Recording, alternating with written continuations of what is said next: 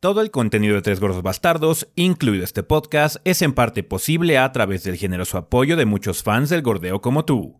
Muchas gracias a todos nuestros Patreons del mes de marzo, entre los cuales se encuentran Alexis Valencia, Jesús Eladio Rojo Reyes, Sebastián Jiménez Ortiz, José Francisco Martínez Cueto, Alexa Sofía Lajud, Sergio Arturo Torres Villavicencio, Mario Antonio Moreno Silva y Alejandro Jiménez Rivera.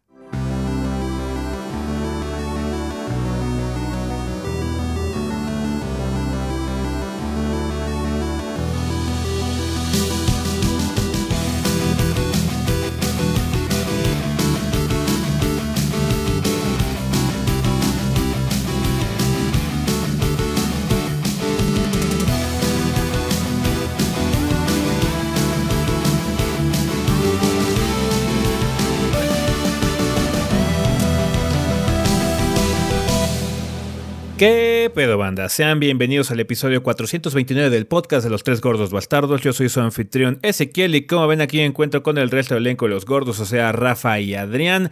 A ver, Rafa, vamos a pasar contigo esta semana que anduviste haciendo en el mundo del gordeo. ¿Qué hubo, banda? Pues eh, esta semana estuvimos... Eh, um, ¿Qué estuvimos haciendo además de Bravely Default? el, el, el, problema que tiene Bravely Default es que es muy hipnótico por el pinche sí. juego de pelea y se la pasan dando de cachetada a los monos a los enemigos. Sí. Entonces, sí, es así como. Las pinches cachetadas también ya las, ya las puedo ver en la cabeza, entonces no me acuerdo de nada. Sí, no, no me acuerdo de nada. Pues está, ah, hicimos este stream el. ¿Qué fue? El martes, ¿no? Sí, supongo que de, hicimos un stream, chat. De sí. Valheim. Ah, sí, Valheim. el stream de Valheim el fue el stream martes. de Valheim. Estuvimos, este, yo estaba jugando Valheim también por mi cuenta para eh, pues eh, seguir avanzando. Va a haber eh, un video al respecto, banda. Espérenlo pronto. Bueno, relativamente pronto porque pues se atravesó otra cosa que tiene eh, que es más urgente. Sí. Eh, entonces, pues sí, eh, próximamente también habrá video de otro contenido que ahorita no les puedo decir eh, bien de qué se trata, pero pues ya sabrán uh -huh. próximamente. Em, también el jueves hicimos stream de Final Fantasy VII Remake, que ya hace rato no teníamos un stream de esa serie. Sí. Entonces, pues ya estuvimos con eso y... Y pues ya, ah, bueno, eh, debería de haber, de, salir, de haber salido ayer el último episodio de, de Gordos Juegan, o sea, si están escuchando el podcast. El sábado el último episodio de Gordos Juegan de Super Mario 35 y ya se viene eh, ya se vienen los nuevos. Sí, va a haber más, otra sesión, luego luego. Va a haber otra sesión de, de Juegan. Estuvo estuvo bastante intensa. sí. Así es. Sí. Eh, ¿Tú, Adrián, qué anduviste haciendo? Eh, bueno, pues obviamente Bravely Default, de hecho a mí me tocó grabar. Uh -huh. Entonces tuve que dedicarme un poco más de tiempo en eso. También estoy jugando ahorita Loop Hero. De hecho, la banda estuvo preguntando en los streams al respecto del título. Y bueno, ahorita ya me di el tiempo para jugar Loop Hero. Entonces espero que la próxima semana salga algo. No sé qué tan largo esté, la verdad. Llevo poquitas horas, llevo tres. Mm. Solo acabé el primer escenario. La verdad es que hasta ahí voy. Entonces, um, pues espero que en la semana salga un video al respecto. Sí. Y pues Valheim, porque pues fue un stream de esos de todos, todos, juntos, sí. ajá, todos juntos, todos jugamos mm. Valheim. Así es. Así es, así es. Eh, yo lo que estoy haciendo también es pues Bravely, obviamente para tener la reseña que salió el viernes, banda. Si no lo han checado, ya está disponible en nuestro canal de YouTube. Eh, también jugando Crash eh, Bandicoot 4 porque salieron las versiones Next Gen. Eh, específicamente pude probar PlayStation 5 y Switch más eh, a fondo para que, pues bueno, eh, diera mi opinión sobre, sobre cómo estaba la situación. En Next Gen estaba bastante guay. La verdad, siento que ahí no hay como mucho que romperse la cabeza. Simplemente Crash 4 se juega mejor en Next Gen. En Switch hay que tener en cuenta que hay muchas concesiones, eh, particularmente la resolución y el frame rate, pero bueno, no es, una, no es, una mal, no es un mal port, solamente es el peor de todos. ¿ah? Entonces. Eh, sí hay que tenerse en cuenta. Los invito a checar mis impresiones que están ahí en el canal de YouTube también de esas dos versiones que pude probar. Y pues algunas cosillas. De hecho, estuve haciendo como muchos experimentos esta semana por algunas adquisiciones que hicimos. Entonces estuve como haciendo muchas cosas de hardware eh, estos días. Además de que, eh, si ustedes notaron en nuestro Instagram y Twitter y todo, eh, la gente de Microsoft muy amablemente nos mandó un Xbox Series S. Entonces va a haber eh, reseña de la consola, impresiones sobre, sobre la consola. En, esperemos que relativamente pronto. Hay que probar varias cosas, grabar mucho gameplay para ver qué tal corren algunas cosas. Eh, y va a haber eh, ahora sí reseña del Xbox Series S en, en específico. muchas gracias a Microsoft por mandarnos esta consola. Nos, nos contactaron y nos dijeron que si queríamos una. Y como sabemos que muchos de ustedes tienen todo el interés de ver qué onda con esa consola, cuál es como la diferencia principal. Hay gente que todavía no comprende bien como qué, qué onda con esta consola, eh, el Series S en particular, pues bueno, vamos a hacer ese video de impresiones. Yo me voy a encargar de hacer mucho de las grabaciones, entonces en eso voy a estar ocupado. Pero también espero sacar algunas impresiones y cosillas por ahí. Hay algunos juegos que me interesa ver si puedo probar, indies por ahí que acaban de salir, entonces a ver si podemos hacer una mini por ahí perdida. Además de una, un previo que estoy tratando de hacer rapidín de un juego que, que nos acaba de llegar hace poquito. Y pues, sí, ahorita no va a haber como reseña grande en un rato, porque no hay como juegos realmente prominentes que puedan llegar a, a, ocupar ese puesto. Eh, tenemos, teníamos una idea que no sé si vamos a materializar, pero bueno, ya si se materializa lo sabrán, si no, simplemente se olvidarán de eso en el futuro. El siguiente juego que claramente viene en camino es Monster Hunter, entonces Sí, pero ese lo vamos a jugar el día que salga. Ajá, hasta el 26 de 26, 27 que sale. Sí, sale este viernes, me parece. Entonces, pues es eso más el tiempo de jugarlo, ¿no? Entonces, yo creo que van a ser 15 días. Así es. A menos de que hagamos lo que dice Ezequiel y este suceda. We, we don't know. Ajá. Pero bueno, eh, sí, es, eso, es en lo que hemos estado ahorita. Eh, van a hacer los anuncios pertinentes. Como siempre, recordarles que el siguiente ya vaya anime se va a llevar a cabo sobre Psychopaths. Eh, esta serie que pueden encontrar en Netflix, banda, la primera temporada se encuentra ahí, por lo menos aquí en nuestro territorio en México. Creo que vi un comentario por ahí, eh, que creo que en España le iban a quitar en marzo. Entonces tengan cuidado si es que nos ven de España, banda. Eh, que me parece que van a quitarla por ahí eh. Entonces, tengan, tengan en cuenta. Si son de España, no sé aquí en México, eh, según aquí no hay ningún tipo de notificación al respecto, pero eh, la viendo banda porque, bueno, está bastante larga la primera temporada. Eh, les habíamos comentado la semana pasada que ahorita ya deberíamos tener información sobre Artofanato. Y sí, banda, en efecto, ya va a haber Artofanato, por fin va a regresar. Esta semana deberíamos ya tener episodio. Eh, todavía no lo grabamos, pero vamos a hacer lo posible porque sí se grabe eh, en los siguientes días para que ustedes ya puedan disfrutar de su episodio de Artofanato, ya sea jueves o viernes. Tradicionalmente los tenemos los jueves, pero bueno, depende mucho del tiempo que tengamos, a ver qué día sale, ¿no? Pero sí se va a hacer el esfuerzo de ya regresar a Artofanato, que es el único show regular que nos falta regresar. Entonces, ya con eso cumplimos con la cuota. Eh, tener una disculpa, banda, por habernos tardado tanto, pero bueno, ustedes saben que el año pasado no cerramos como siempre, no fue normal el, fin del el final del año pasado, entonces mucho lo tuvimos que arrastrar hasta el inicio de este y pues bueno, mucha la consecuencia ha sido el retraso de varios de nuestros shows eh, y ya, harto Fan es el último, entonces deberemos ya regresar a actividades normales completamente eh, cuando este show esté de vuelta. Así que, bueno, si quieren mandar ya arte, o bueno, no habían mandado arte, por favor, vayan haciendo, artofanarto.gmail.com. Muchos de ustedes, de hecho, ya mandaron cosas. Eh, he estado checando el mail. entonces, eh, si ya mandaron, eh, pues bueno, si quieren mandar otra vez, manden, pero recuerden que la regla siempre es de que hay un arte por persona por episodio, para que no se sobresature la cosa. Si no han mandado, por favor, vayanlo haciendo para que veamos si puede aparecer en este episodio o en el que viene también. Entonces, ya vamos a regresar a Artofanarto, banda. Bien creo que es todo, ¿no? No hay como más anuncios en estos días, ¿no? Ahora sí, por el momento ya no hay nada más. Ah, no, bueno, no sé si. No podemos hablar de específicos. Pero ya hicimos pruebas. Y parece ser que sí vamos a poder rescatar el maratón de Mario 3. Ah, ah sí. cierto. De hecho, sí, les comentamos en el stream de Valheim, de hecho. Que sí, que es posible que sí logremos rescatar ese stream, ¿no? Que tenemos que hacer todavía. O sea, eso es, un maratón que se hizo con los gordólares, que son los puntos del canal de en Twitch, que bueno, llegamos a la meta muy rápido. Entonces, la, promesa es que hiciéramos un sábado, domingo, no sé, algún día que establezcamos una fecha, eh, hacer un maratón y tratar de aventarnos todo Mario 3, todos los escenarios de Mario 3 de inicio a fin eh, en, durante un stream. Eh, ya que compramos eh, básicamente los conectores Ethernet para los Switch, vimos que ya con esa con ese hardware ya está más aceptable la cosa. Porque sí, o sea, el Wi-Fi del, del Switch es como bastante malo. Entonces no se podía jugar. Ahora ya está más aguantable. Entonces, igual y no es un stream que nos hubiera gustado en un principio pero igual sí lo podemos rescatar eh, usando la función de jugar juntos a través de online de la consola virtual o el del Switch. Del Nintendo Online que tiene. Del Nintendo este. Online. Eh, igual y lo que hacemos es que uno de los gordos va a jugar todo el tiempo y los demás entran como Luigi de vez en cuando. Entonces, eh, ya les avisaremos qué onda con esta situación. Depende de cuándo tengamos tiempo. Eh, estén al pendiente en nuestras redes sociales. Y pues bueno, les avisaremos qué onda cuando hacemos ese maratón que les debemos con los gordólares para también ya hacer más retos de este estilo que queremos hacer más maratones con ustedes. obviamente vamos a hacerlos un poquito distintos tomando en cuenta la situación de la pandemia porque este de Mario lo hicimos al final del año así pensando que ya han de faltar como dos pinches semanas para que todo regrese a la normalidad y pues no.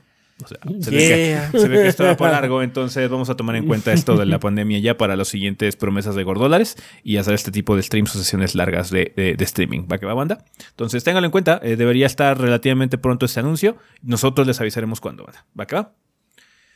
Bien, pues bueno, ahora sí, eso sería todo con respecto a las introducciones. Vámonos al sillón.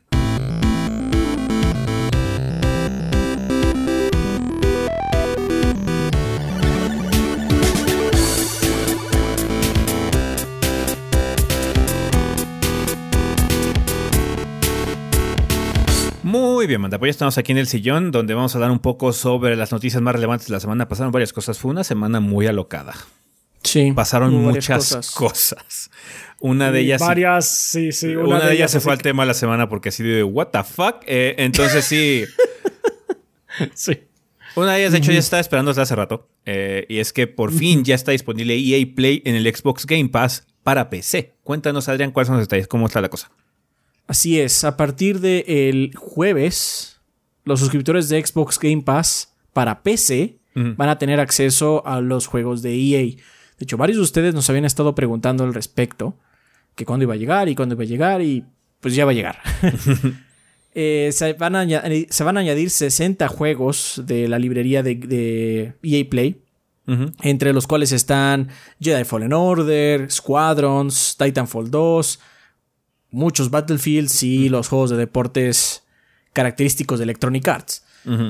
Eh, se requiere descargar la app de Xbox y la app de desktop de EA, que está ahorita en beta en la computadora para poder acceder a ellos. Y de hecho, eh, en el canal de Xbox de YouTube subieron un tutorial de cómo hacer este desmadre, ¿no? Entonces, pues qué bueno, eh, era una de las promociones que había llegado a consolas anteriormente. Sí pero no estaba todavía activo en PC, ¿no? Entonces, pues básicamente le da un atractivo más grande al Game Pass en general. Sí. Sí, sí, sí. Eh, es... No voy. Eh, yo estuve checando el tutorial y demás para ver eh, cómo está todo para poder bajar, descargar los juegos desde la EA e Desktop App. Y no les voy a mentir si es un poquitín latoso porque tienes que tener las dos apps a, la de huevo, pero bueno, pues ya una vez que las tienes y enlazas tus cuentas, porque pues sí, obviamente te van a pedir que enlaces tu cuenta de, Xbox para verificar que tienes el, Game Pass eh, disponible para que puedas descargar los juegos. Pero una vez que ya está eso, pues ya nada más eliges en dónde y, y tan tan. Bien. Pues ahí estuvo banda. Eh, entonces, pues bueno, lo que estaban esperando que llegara ya EA Play a la PC en el Game Pass, pues bueno, ya está disponible, así que aprovechen. Si ya están pagando el Game Pass, un feature más que tiene es su membresía banda. Más juegos. Más juegos. Más juegos. Eh, más juegos. Perfecto, pues ahí estuvo. Hablando de más juegos, eh, Disco Elysium de Final Cut ya tiene fecha de salida. se había anunciado en los últimos VGAs que iba a haber una versión expandida de este excelente juego de eh, no me acuerdo cómo se llama, H-A-U-M-A, el estudio. a ver, ahorita te digo. Este, sí, no me acuerdo el nombre, pues son unas siglas. Entonces, eh, se había anunciado. Saum. Z-A-U-M, sí, Z-A-U-M, Saum. Em, sí, no sé, nada más lo dije. sí, según yo sí es. Sí, sí, sí, me suena que sí es. Em, eh, pero bueno, no se tenía fecha de salida de esta versión porque también, de hecho, anunciaba ya la llegada de esta joyita a las consolas. Pues bueno, ahora ya tenemos fecha, es el 30 de marzo. Así que, banda, la gente que estaba como interesada en probar Disco Elysium, ahora ya va a llegar en su versión extendida con todo hablado, porque había muchas partes de texto en el, en el, en el juego original. Ahora iba a ser todo hablado, además de que va a tener eh, misiones expandidas, contenido adicional y varios idiomas adicionales, eh, incluido el español. Entonces, eh, ya. Em, básicamente va a tener actuaciones de voz, nuevas quests, una nueva área, personajes adicionales, cutscenes y ropa que la ropa es bastante importante en este juego, así que de hecho es un anuncio, es un anuncio chido. Eh, el estudio ha hecho hints de que quizás haya nuevos aspectos de gameplay. No queremos arruinarles nada, pero digamos que una, es, que una nueva característica los hará reconsiderar si la teletransportación realmente es posible. Em, va a haber nuevas animaciones también por parte de eh, Eduardo Rubio, el animador del estudio, a quien agradecieron en el pequeño comunicado que se dio. Pero pues a esta banda. Eh, recuerden que esta, eh, si tienen la versión en PC de Disco Elysium, esta actualización va a ser completamente gratuita. Entonces, pues bueno, es una buena, es una buena excusa para rejugar Disco Elysium ahora que ya viene en su versión mejorada. Si no, también ya está llegando a consolas. Eh, particularmente, me parece que ahorita está en consolas PlayStation nada más. No hay como anuncio para Xbox. Creo que se va a llegar después, pero sí va a haber versión para Xbox, según tengo entendido. Entonces, ya. Disco Elysium. 30 de marzo llega la eh, Final Cut. Bien, también hubo evento de Square Enix Presents, presentación de Square Enix, donde ya se había mencionado que se iba a mostrar. Este, básicamente dijeron, no se emocionen de más, no va a haber cosas de Final Fantasy XVI. Eh, no se aloquen, van a hacer estos juegos y algunas cosillas pequeñas, menores, nada así como súper brutal de una de nuestras franquicias más importantes, ¿no? Em, uno de los anuncios iniciales fue que va a haber un nuevo juego de Life is Strange, que ya sabía que también iba a haber, que se llama Life is Strange True Colors, que va a salir el 10 de septiembre en Google Stadia, PlayStation 4, PlayStation 5, PC, Xbox One y Xbox Series. Es una secuela a Life is Strange 2 y será un lanzamiento del juego entero en la misma fecha. O sea, no va a salir ahora por episodios. Su formato episódico ya, ya lo eh, ya lo van a dejar abandonar, afuera. O sea, dejar afuera por, por una por un juego completo. Sí, porque, o sea, la última vez, creo que el, juego este, ¿cómo se llama el que te gusta que hizo Don, no? También este Chaps. Tell Me este, Why. Tell Me Why, este, tuvo igual lanzamiento episódico, pero salieron así como con una semana de diferencia. O así como. Sí, fueron así, fue ridículo. Así de, güey, ya sácalo. ya sácalos todos mejor entonces. Entonces sí, ya, eh, yo creo que. ¿Qué es esto, Disney Plus? Eh, es para mantener esa pinche membresía del Game Pass igual. Em, pero bueno, eh, Life is Strange, eh, True Colors. En esta ocasión vamos a tener a dos protagonistas que es Erika Mori y Alex Chen. ella es una joven de descendencia asiática americana con poderes psíquicos que se muda a Colorado para descubrir la verdad detrás de lo que ocurrió con su hermano Gabe. parece ser que sus poderes ahora paranormales, porque ya ven que Life is Strange involucra poderes paranormales, va a tener que ver con la empatía. los juegos de, de Don't Know tienen los protagonistas tienen ahí sus poderes. Ah, yo, yo, yo, yo, voy a describir. Supernaturales. voy a describir los juegos de Life is Strange como depresión con un twist sobrenatural. Eh, kind of, sí. el, 2 no tanto. O sea, Life is Strange 2 es más. O sea. La vida está culera. La vida está culera. Sobrenatural. Con un twist sobrenatural. Life is Strange 2 sí es la vida está culera. Porque, o sea, el primero sí es como un teen angst un poquitín, pero Life is Strange 2 sí es así como, güey, qué pedo. Sí, les va como de la verga a los hermanos un poco. Entonces, eh, pero bueno, eh, Life is Strange True Colors, secuela Life is Strange 2, va a estar disponible el 10 de septiembre, a menos de que pase algo. Ya ven que pues esto del COVID está cabrón. Yo no lo esperaría en esa época sorprendentemente va a salir en Stadia, lo cual es así como, bro, ya. Ya, ya está muerto, ¿para qué le sigues dando cosas? No, no, no. Yo creo que los de Square dijeron, oye, Stadia, este, pues, o sea, el port va a costar como 20 millones, güey. Y Google dijo, no, pues sí. Bueno. sí, 20 millones, Alfonso. Esto, yo creo que, yo creo que parece normal. Eso me parece muy normal. Ah, gracias, por supuesto. Idiotas. Sí, le hicieron inspección de billetera a los de, a los de Stadia otra vez. Un momento. Él no es el inspector de billeteras. ah, qué espanto. Ojalá eh, esté bueno. Sí, ojalá esté bueno. Eh, han estado buenos. Life is Strange 2 no tuvo tanto impacto como el original. El original salió como en la época correcta. Se perdió un poquito la novedad de Life is Strange 2. Yo creo que le va a ayudar mucho que no sea episódico. También para agarrarte todo el momentum que pueda tener que lo tenga y sabes que a la verga, ¿no? Ya este, que lo tenga todo en, en una sola corrida. Sí, eso sí sentí que, se, que le benefició mucho, por ejemplo, a Tell Me Why, que fue la, la, sola corrida. Es así de. Ah, sí, quiero seguir jugando, ¿por qué no? Em, hablando de Life is Strange, va a haber remasters eh, de los dos primeros juegos. Eh, la primera aventura será remasterizada para las consolas de la nueva generación, así como su precuela de tres episodios, Life is Strange Before the Storm. Ambos juegos serán incluidos en la versión Ultimate Edition de Life is Strange True Colors el 10 de septiembre, así como juegos que se pueden conseguir aparte más tarde en el año. Eh, nada más es el primer juego, perdón, me equivoqué. No son los dos juegos, son el juego original y su precuela. Es que el anterior es de, esta generación, ¿no? Bueno, de la pasada. Sí. Entonces va a estar remasterizado, van a tener nuevas animaciones. Esperemos que tenga todos los silbatos y listones para que se vea guay. Porque sí, eh, algunas. Life is Strange, el primero. Me te- acuerdo que el primero tiene problemas. tiene- Se nota el budget apretado. Sí, sí, sí. El primero tiene varios problemas. Me acuerdo bien. Así como. No, pues este. Se ve que el dinero estuvo aquí escaseando. Em, vimos ya por fin eh, más de Project Asia, em, el nuevo juego de, de Square que es parte de Luminous Productions. Ya de hecho sabemos cómo se llama, ya no se llama Project Asia, se llama Forspoken. Está bien. Em, no hubo muchísimo. Eh, La aventura es un, es un juego de acción y aventura protagonizado por Frey Holland, que la actriz que, pues bueno, caracteriza a Frey es Ella Belinska, que encara dragones y otras criaturas colosales en una tierra salvaje. Mostraron muy poquito, hubo como mucho del traversal que están tratando de implementar. Se ve un poquito extraño, porque hay como dash. ¿Sabes qué Hay me dio la como doble impresión? dash en el aire. ¿Sabes qué me dio la impresión? Se pa- parece un Horizon, pero con magia. Entonces, no sé. Eh, ya veremos. O sea, ya lo, que se ve más interesante es que el traversal se ve muy veloz. Sí, sí, sí. sí. Creo que eso es lo más llamativo porque sí, por lo que vimos hay como doble dash en el aire o doble movimiento en el aire para que puedas recorrer distancias largas. Se ve que va muy rápido. Entonces, Supongo que también pues, es un como showcase del, del SSD del PlayStation 5 porque este juego está planeado, construido para PlayStation 5 y PC. Eh, supuestamente Este, va a salir en el 2022, pero ya veremos. Ya veremos. O sea, falta un chingo. Para el 2022 falta como 10 años. Ajá. Entonces.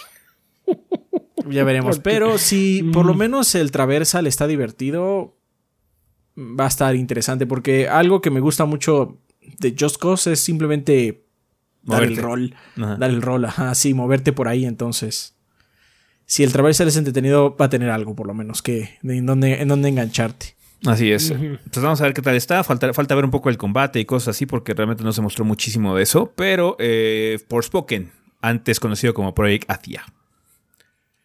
Eh, Outriders ya está próximo a salir. Es el looter shooter en tercera persona de People Can Fly. De hecho, ya hicimos un stream del demo. Eh, también va a salir en Google Stadia. Uh, También le expe- inspeccionaron inspector, la inspector de billetera estuvo cabrón. Estuvo cabrón, sí, eh. PlayStation 4, PlayStation 5, Xbox One, Xbox Series y PC el primero de abril. Eh, la noticia que, tuvo esta, que hubo esta semana es que Outriders, de hecho, va a estar disponible en Xbox Game Pass a partir del día 1. Entonces, Nice. Banking, chichín. cachín, banda. eh, si tienen un Xbox, pueden probar este juego de Square que se ve interesante. O sea, se juega bien. Eh, bueno, excepto la clase de Rafa. Ah, bueno, sí. Uno de los ya de la la- casa de Rafa estaba culerón. Sí, uno. No, no, el poder en sí está bien. El, el problema era de que está roto. Estaba Ojalá ya lo hayan. Estaba bugueado. Está súper bugueado. Espero que ya lo hayan arreglado para que no más se quede en persona más. Congeladísimo en la carga. Está bien. Eh, hubo un par de trailers que nos hablan un poquito más de la historia y otro fue básicamente Appreciate the Power. Aprecia el gameplay que te vamos a ofrecer, perro, y esté agradecido. Entonces, vamos a ver qué onda con Outriders. Ya sale muy pronto, primero de abril, para todas las consolas, básicamente, excepto Switch, porque hasta en el Stadia sale. Sí, Así oja- es. ojalá este, le vaya bien en Game Pass. Ojalá que le vaya bien en Game Pass, ojalá esté bueno el juego. O sea, Lo que jugamos después de Marvel's. Avengers, no sé si Square está como de humor para aguantar otro fracaso en ese tipo de juego. No mames, claro que no. O sea, no, sí. o sea, mis respetos, mis respetos para el equipo que está haciendo Mar- Marvel's Avengers porque Están aguantando vara, ¿eh? están aguantando vara. O sea, pude haberlo votado como Anthem y ser así como un páramo desértico. El, el, el- el futuro. Aquí, de hecho, en, en- en el Square Enix Sí. Presents mostraron algunas cosas para el título. La expansión de. eh, con este Hawkeye. Y Black y- Panther.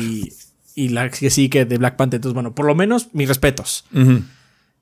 Pero Sí, es sí, Una, una batalla perdidísima. Sí, pero bueno, ya que estamos hablando de Marvel's Avengers, como dice Adrián, eh, mostrando un poquitín del DLC de Hawkeye eh, y Black Panther que viene, que se llama expansión de War of for Wakanda. Black Panther se enfrentará a su némesis Claw, el ladrón de Vibranio, en la expansión de la historia. Ya está disponible el DLC de Hawkeye, que se llama Operation Hawkeye Future Imperfect.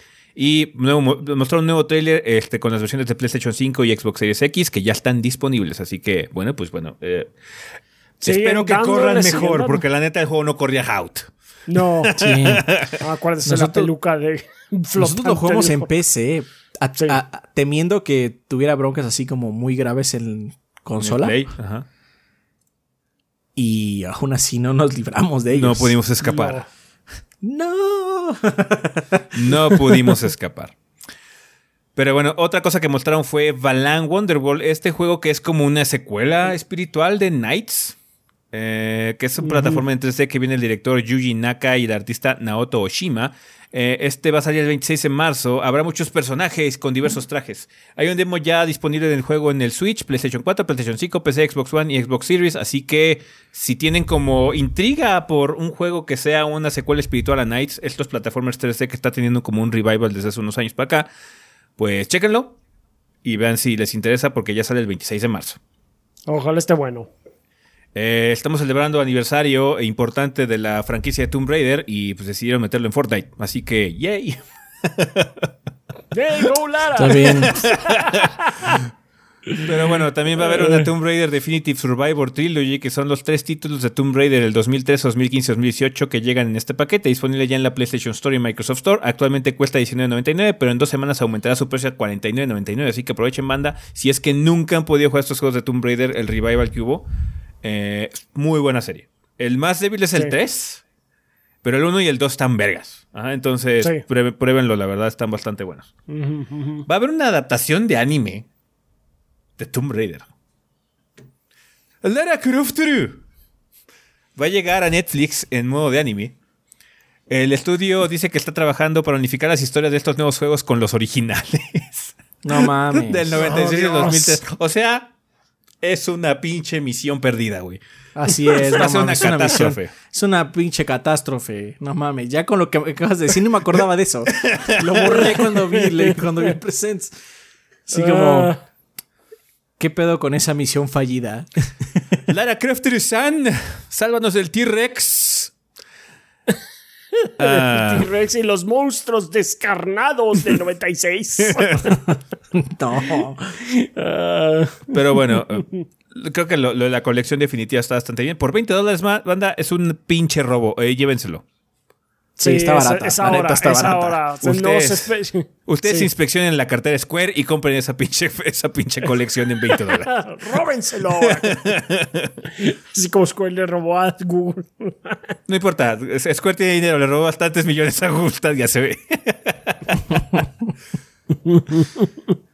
Ahora sí, el- el- el- el anuncio tectónico que generó revuelo por internet y que claramente hizo que eh, Rafa cremeara los pantalones es que haber un nuevo Bubble Bobble. Cuéntanos, Rafa, ¿qué onda con, con el Bubble Pues Bobble? sí, ya Bubble Bobble 4 o For Friends que va a llegar a Steam. Eh, no sé si ya esté en sí el juego disponible para Switch y PlayStation. Eh, están diciendo que va a llegar a Steam eh, del- el hit maravilloso y que quién sabe qué con la actualización de The Baron is Back que ese sí va a ser una actualización pareja para, ah, Está en para Switch. todos. Sí, está en Switch. Y Play 4 sí, aquí sí. también dice. Entonces, ok. Ya, ya, ya. O sea, te estás durmiendo en la IP, güey. ¿Qué onda, chaps? Pues ya lo podremos agarrar en Steam para Parsec. Yo no quiero jugar esa porquería. Ah, oye, es bueno. no es cierto, no sabes si eso Es está bueno, bueno. es bueno porque tiene el, el arcade original. Eso es bueno. Ok. Ok. Eh, va a tener, eh, bueno, tiene multiplayer local hasta para cuatro jugadores y pues como les digo, incluye el arcade original, que es nada más para dos jugadores, pero sí, es básicamente el juego de NES porteado. Ok, sure, man. Y pues sí, no hay fecha de cuándo va a llegar a, a Steam. I checked. Bueno, tenemos que jugar Sí. Puyo Puyo Tetris también pronto. Además. Ajá. Bien, pues ahí está. Es lo que mostró el Square Enix Presents. Estuvo bien. O sea, creo que Square hizo un buen trabajo al anunciar, oigan, perros, va a hacer esto antes de que se sobreexciten. Entonces, pues sí. Así de que mantengan sus expectativas. eh, eh, keep your expectations in check. Manténganlas así este, en un nivel Aceptable, razonable. razonable. Me gustó. Sí, sí, el sí. Strange nuevo se ve, se ve padre. Se ve que ya tiene, tiene una mejora gráfica bastante sustancial, de hecho. Entonces, se, se va se y, padre. Y repetimos esa, ese paquete de la trilogía de Tomb Raider ahorita. como van? Consígalo ya. Si no, si no los tienen, obviamente. Sí. Pero bueno, ya que estás, Rafa, hablando de tus juegos favoritos, cuéntanos qué onda con Maniter, qué onda con su versión de Switch. Ah, pues sí, pues que ya va a salir finalmente, después de quién sabe cuánto tiempo, ya eh, Tripwire ya anunció que eh, al fin Maniter va a llegar al Switch el 25 de mayo. Entonces todavía le falta un poquito, em, un par de mesecillos todavía, pero pues ya, ya, ya, eh, ya nos llegó la confirmación. Entonces, pues sí, ya, ya pueden estar. Para los que lo estaban esperando, porque yo me acuerdo todavía cuando hice la pinche reseña que digo, sí, eventualmente va a llegar al Switch. Y Radio Silence, ya no supimos nada de cuándo iba a, a, salir en la consola de Nintendo, pero pues ahí lo tienen, ya. Un par de meses más y ya tendremos Maniter. 25 de mayo. A ver qué tal corre. Eso, estoy un poco preocupado, la verdad, no voy a ser sincero, porque el, el port de PlayStation 4, bueno, más bien la versión, la versión de PlayStation 4, pues sí, ya ven que tiene ahí sus, eh, sus eh, problemillas y sí corre medio pedorro. Y en, PlayStation 5 sí está, sí está mejor, pues ahora sí que yo creo que por puro poder crudo están haciendo que corra a un mejor frame rate. Sí, a eso le llevamos el Cyberpunk. Exactamente, es el Cyberpunk. Pero pues, Maniter no es un juego complicado, por Dios, pero Está, bueno, vamos a ver, ojalá que sí hayan. A, lo mejor por eso se tardaron tanto, porque estuvieron eh, metiéndole mucho ahínco a esta versión. Quiero esperar. Ajá, sí. Quiero esperar. Así ¿Sí? ¿No es Tripwire? sí. sí, sí, sí. No, no veo, no veo así como la inco. Yo creo, que nada más, yo creo que nada están esperando a que los, los frames subieran a más de 20, güey. Sí, es posible. Entonces, este, sí, esperen tiempos de carga de 3 minutos ahí cuando estén jugando esa madre. Y ese frame rate ahí de, de, 20 para abajo. ok. Pues ya bueno, el 25 de mayo vamos a tener un duelo de titanes. Dos franquicias que claramente compiten una con la otra, que es Maniter y Shin Megami Tensei. Porque eh, Shin Megami Tensei 3 Nocturne HD Remaster ya tiene fecha de salida. por el mismo espacio. Sí, el mismo espacio y el mismo público, o sea... Todos van a comprar lo mismo. Pues ese meme del güey que está sudando y está diciendo apretar los dos botones. Así es. Así van, a, así van a para los jugadores de Switch, güey. Qué mentiras. ah, yo tan, tan, ansioso que estaba de comprar nuevamente Maniter y luego llegó esto y ya no sé qué hacer. Shin Megami 33 Nocturne HD Remaster sale el 25 de mayo para PlayStation 4, Switch y Steam. Eh, va a tener actuaciones de voz en inglés y en japonés. Eh, subtítulos en inglés, francés, italiano, alemán e español en consolas. Inglés, francés, italiano, alemán, japonés, coreano, chino tradicional y español en PC. Eh, quienes perdonen la edición deluxe podrán jugar el 21 de mayo, así que ven lo que pasó con Persona 5 Strikers Banda, va a, va a volver a pasar lo mismo con Shin Megami Tensei 3, van a poder jugar unos días antes y preordenan la versión como más chingona. Eh, la digital. Eh, obviamente va a tener modelos y escenarios 3D remasterizados. Ajuste de dificultad adicionales, que esto es muy importante porque este juego es perro.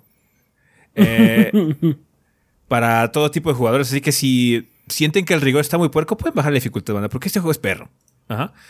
Em, van a poder salvar ahora cuando quieran, lo cual es muy bueno. Entonces, está vergas.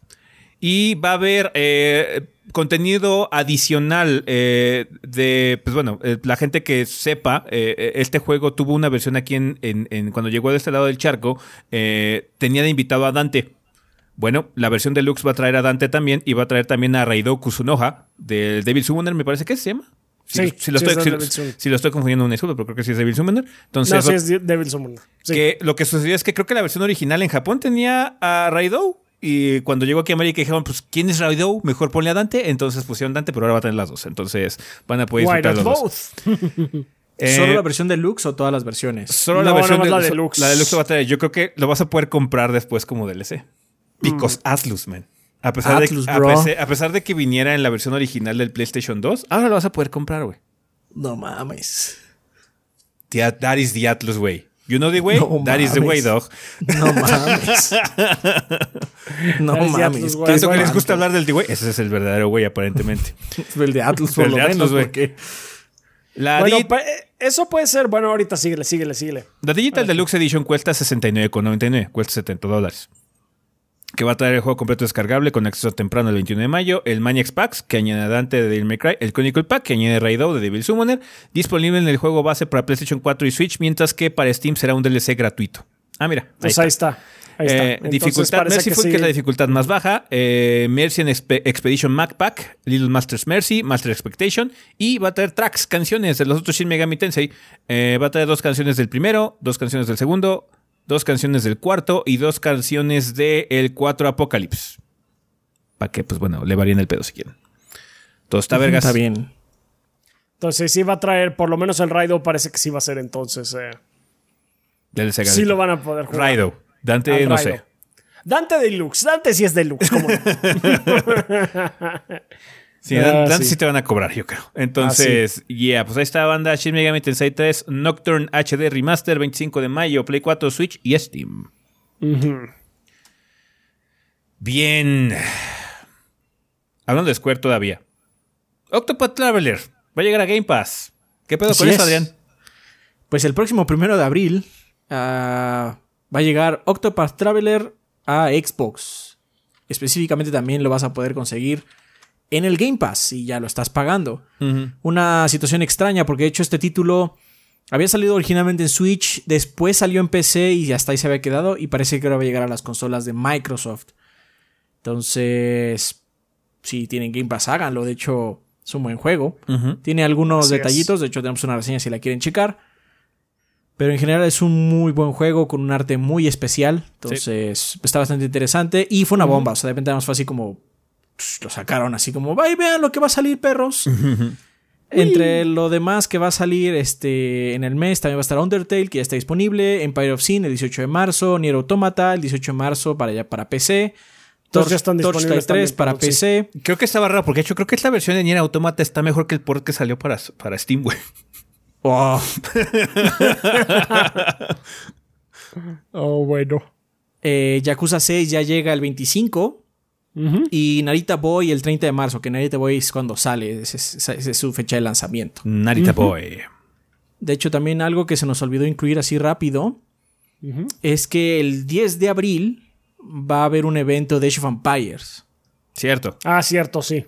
Este, y el 10 de abril, bueno, va a ser un evento de fan, pero pues obviamente van a mostrar varias cosas. Entre ellas, lo más importante es que va a haber finalmente un vistazo a Age of Empires 4.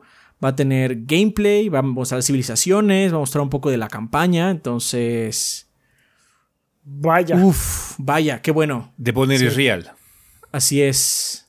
Así que Wololo para todos, perros. Ojalá esté bueno lo que muestren el próximo 10 de abril. Así es. Age of Empires. Age of Empires. Bien. Sí. Pues bueno, pasando a cosas eh, un poco, pues bueno, extrañas, eh, que surgieron así como medio de la nada. Eh, y pues bueno, empezando con las noticias de PlayStation, porque PlayStation también dio mucho de qué hablar esta semana. eh, se anunció que Jade Raymond está, bueno, ha creado un nuevo estudio y que de hecho va a crear una nueva IP exclusiva de PlayStation. Cuéntanos, eh, Rafa, ¿qué onda? ¿Quién es Jade Raymond en primer lugar? Para la Bueno, en no primer conozca. lugar, sí. Jade Raymond, para que eh, el que no lo conozca, no la conozca, es eh, una es esta persona que estaba a cargo de los juegos de, de Google de, de- Google Stadia recientemente, que desgraciadamente no fructificó. De hecho, Jade Raymond ha tenido un poquito de mala suerte en la industria. En sí, eh, no es que oh, ella este haya estado involucrada en malos, en malos proyectos porque no es nada del estilo. O sea, Raymond fue parte del equipo que hizo el Assassin's Creed original, eh, porque ella inició como tal en Ubisoft. Ella inició Ubisoft Toronto, la división de Toronto, eh, y sus equipos estuvieron trabajando en Assassin's Creed 2, en Watch Dogs eh, y The Mighty Quest for Epic Loot. Ah, entonces, pues como ven, pues sí, tiene ahí eh, su, su buen pedigree. Y también estuvo trabajando, eh, estuvo a cargo de Visceral Games y estuvo trabajando en el juego de Star Wars, aquel que... eh, ya. Mala suerte por todos Sí, lados. Sí, mala suerte por todos lados. Y La pues sí, Remy de la industria. Es la Remy de la industria, porque después de eso, pues estuvo en el Google Stadia y pues ya sabemos que a su división de, de juegos de esta, pues ya sabemos qué pasó. Ya sabemos lo que pasó al Eh, señor Vitali, sí. Sí. Se murió congelado, eso es lo Se que murió pasó. congelado, así es, al igual que, que la división de juegos de Stadia. ¡Wow! Ah, pues el, el caso es que Raymond ya fundó eh, este nuevo estudio de juegos que se va a llamar Haven, eh, que lo, en una entrevista com- eh, comentaba que para ella jugar es como un Haven, que es como una especie de santuario, un espacio ah, seguro, por así decirlo. Eso significa Haven. Ah, y pues va a tener el apoyo de Sony. Y ya eh, eh, presentemente está trabajando en un proyecto que no ha sido anunciado, es lo que estábamos comentando, una nueva IP para Sony que todavía no tenemos más detalles. Ya estaremos al pendiente de ese progreso. Así es. Pero bueno, es importante, es una, es una, es una figura prominente a final de cuentas y pues bueno, anunciaron básicamente que va a haber una nueva IP de Sony en el futuro. Bien, eh, siguiendo con las noticias de PlayStation, eh, también ya Sony ha decidido anunciar su PlayStation VR 2 de una forma muy extraña. O sea, primero confirmaron que existía, sí, va a existir y va a salir hasta el año que entra, perros. No les vamos a decir nada más. Dos semanas después, ¿qué onda, perros? Aquí están los controles. Entonces, no que nada más. eh, ya vimos los controles eh, del PlayStation VR para PlayStation 5 o PlayStation VR 2, no sé cómo se va a llamar, la nueva, el nuevo PlayStation VR. Em, y no se ven... Electric Boogaloo. Electric. Boogaloo. Electric Boogaloo. Em, Siempre había, es Electric Boogaloo. se había filtrado una patente hace un par de meses sobre los controles, los probables controles de la tecnología que iba a implementar Sony para su nuevo PlayStation VR y se ven muy similar a lo que hemos visto, porque de hecho eh, mostraban eh, algo muy parecido a lo que tenemos actualmente en, en los controles Oculus. Está un poco más extravagante eh, los de Sony porque son como esferas. De hecho, al- alguien encontró que se parece mucho al pinche logo de Sony Ericsson, de los viejos teléfonos de Sony Ericsson. Ah, supongo que sí. Entonces, eh, son como esferas porque tiene, te cubren toda la mano. eh, hasta cierto punto, Eh, obviamente no todo el tiempo para que respire, y puede detectar los movimientos del pulgar, el índice y el dedo medio. No es como el index que puede detectar los cinco dedos, pero puede detectar estos los movimientos de estos tres dedos eh, sin necesitar eh, de los sensores de presión. Va a tener eh, retroalimentación áptica muy similar a lo que ocurre con el DualSense, o sea, va a tener vibración HD o Ultra HD. Y los triggers eh, van a tener eh, force feedback, eh, la, la fuerza de, de- de- de- que se antepone. La resistencia, La resistencia que se pone este, de vez en cuando, ¿no? Entonces, mucho de la tecnología que hemos visto en el DualSense también van a llegar a estos nuevos controles. Que, pues bueno, está bastante padre porque si algo ha detenido realmente el disfrute total del PlayStation VR es el input. Los Move, la verdad, son controles ya muy viejos que no. Ya, no, ya no funcionan tan chido. Estamos, están hablando también que el hecho es que los controles ya también van a tener detec- detección sin necesidad de cámara. Entonces, eso me hace sonar que vamos a tener un- algo muy similar a lo que ocurre con el Oculus. Eh, eh, eh, por lo menos el S, ¿no? Obviamente también los Quest también funcionan un poquito similar. Entonces, ya, no se oye nada mal. Digamos que no. Más allá de la, la retro- retroalimentación áptica y lo de los triggers, no hay como tecnología muy impactante con respecto a la sensibilidad de detección de movimiento. Index sigue siendo un poquito más. Eh, tiene- más resolución en ese sentido. Pero vamos a ver qué tal funciona. Si de por sí el DualSense jala chido, eh, para algunas experiencias sí, sí funciona bastante padre. A ver si pueden implementar algo interesante también para estos controles. Y me gustaría saber un poquito más eh, con respecto a la retrocompatibilidad de varias cosas. Estaría padre saber si estos controles funcionan con el VR viejo también o cositas así, para que no tengas que invertir, por ejemplo, en otro visor y nada más puedas actualizar tus controles o algo así, ¿no? Entonces, habrá que ver qué onda con la situación de- de- de- del VR de Sony, pero sí ha estado como muy extraña la revelación. Es muy similar a lo que anduvo pasando con el PlayStation 5 en su momento. Así como, sí, existe el PlayStation 5 y miren, así es, así corre Spider-Man.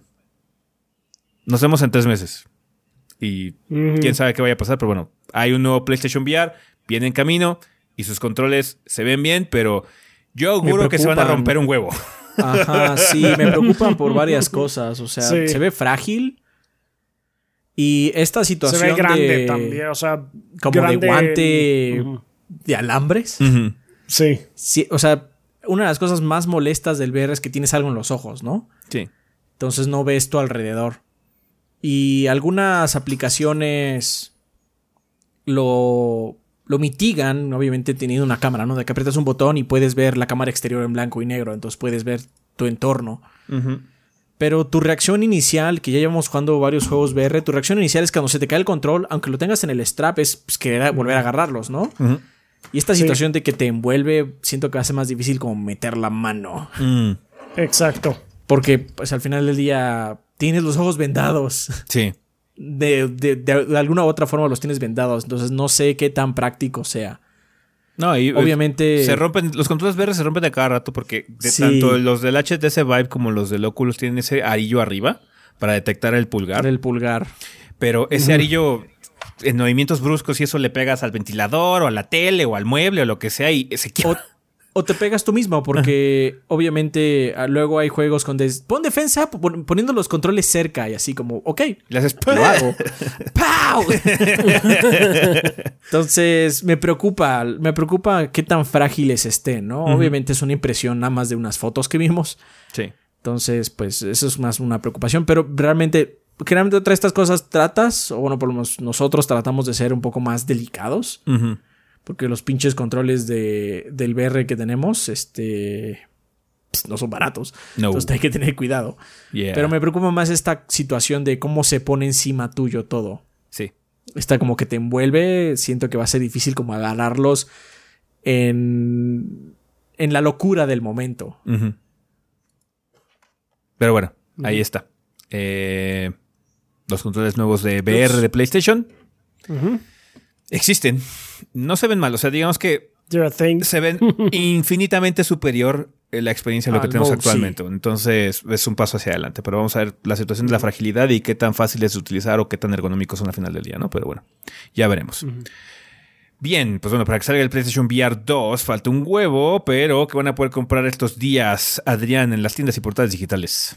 Esta semana ya está un poco más cargada. Ujú. El 22 de marzo van a po- poder comprar Vaporum Lockdown para Nintendo Switch. Ujú. Una disculpa. 23 de marzo Overcooked All You Can Eat para ni- PC, Nintendo Switch, Play 4 y Xbox One. Nice. Wow. Salud. Puyo Puyo Tetris 2 para PC. Eh, ya el verdadero bench- benchmark.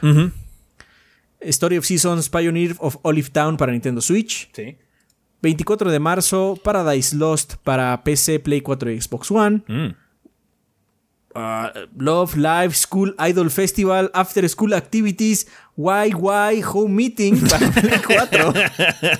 Qué chingados con esto. Eh, Tales from the Borderlands llega a Nintendo Switch y eso es todo el 24 de marzo. 25 de marzo Black Legend para PC, Nintendo Switch, Play 4, Play 5, Xbox One y Series. Evil Inside para PC, Nintendo Switch, Play 4, Play 5, Xbox One y Xbox Series. Dandy Ace para PC. Dark Complete Edition para Play 5 y Xbox Series. Yakuza 6 The Song of Life para PC y Xbox One. Mm. El 26 de marzo ya llega Balam Wonderworld para PC, Nintendo Switch, Play 4, Play 5, Xbox One y Xbox Series. Crash Bandicoot 4 It's About Time llega a la PC finalmente. Ujú. Y Takes Two, ah, ese juego de EA. Sí. Eh, llega para PC, Play 4, Play 5, Xbox One y Xbox ¿Cuál era el de Series. Ah, ya, ya, ya me acordé. Es el tipo de Artsy, ¿no? ¿Era? Sí, o- es el que Sí, hizo, es- es... el que hizo este Brothers y Sí, este que Way Out. Sí, ya, ya me acordé. Sí, sí, Fuck sí. the sí. Oscars, man. Fuck the Oscars. Fuck the Oscars. Este. ah, no sé. La forma de regresar con tu pareja más tóxica de la historia, el Eh, juego. we don't know, though. We don't know. No sé, ¿Ya lo jugamos, Adrián? No. El, el trailer apunta hacia allá. Este. Puede ser una movida de tapete, Adrián. Ajá, sí, claro. Monster Hunter Rise para Nintendo Switch. Subverse para PC. Tony Hawk Pro Skater 1 y 2 para PlayStation 5 y Xbox Series. Y por último, el 27 de marzo, Record of Lodos War, Didlit de Wonder Labyrinth para PC. Bien. Pues creo que el juego de la semana es Monster Hunter. Sí, Indudablemente. Creo indudablemente. que sí. Creo que no, no hay Claro que no. duda. Bueno, Love, Love Live, Love Live Live School, School. Idol Festival, After School Activity, YY Home Meeting, pues se la, se la pelea cabrón, pero pues, Se la pelea, sí, pero. Guay, obviamente guay. es Monster Hunter. ¡Guay! ¿Qué es esto? Lo voy, lo voy a googlear. ¿Qué es esto? según yo, Love Lives es un, es un juego de idols, güey. ya me diste la cuchilla también.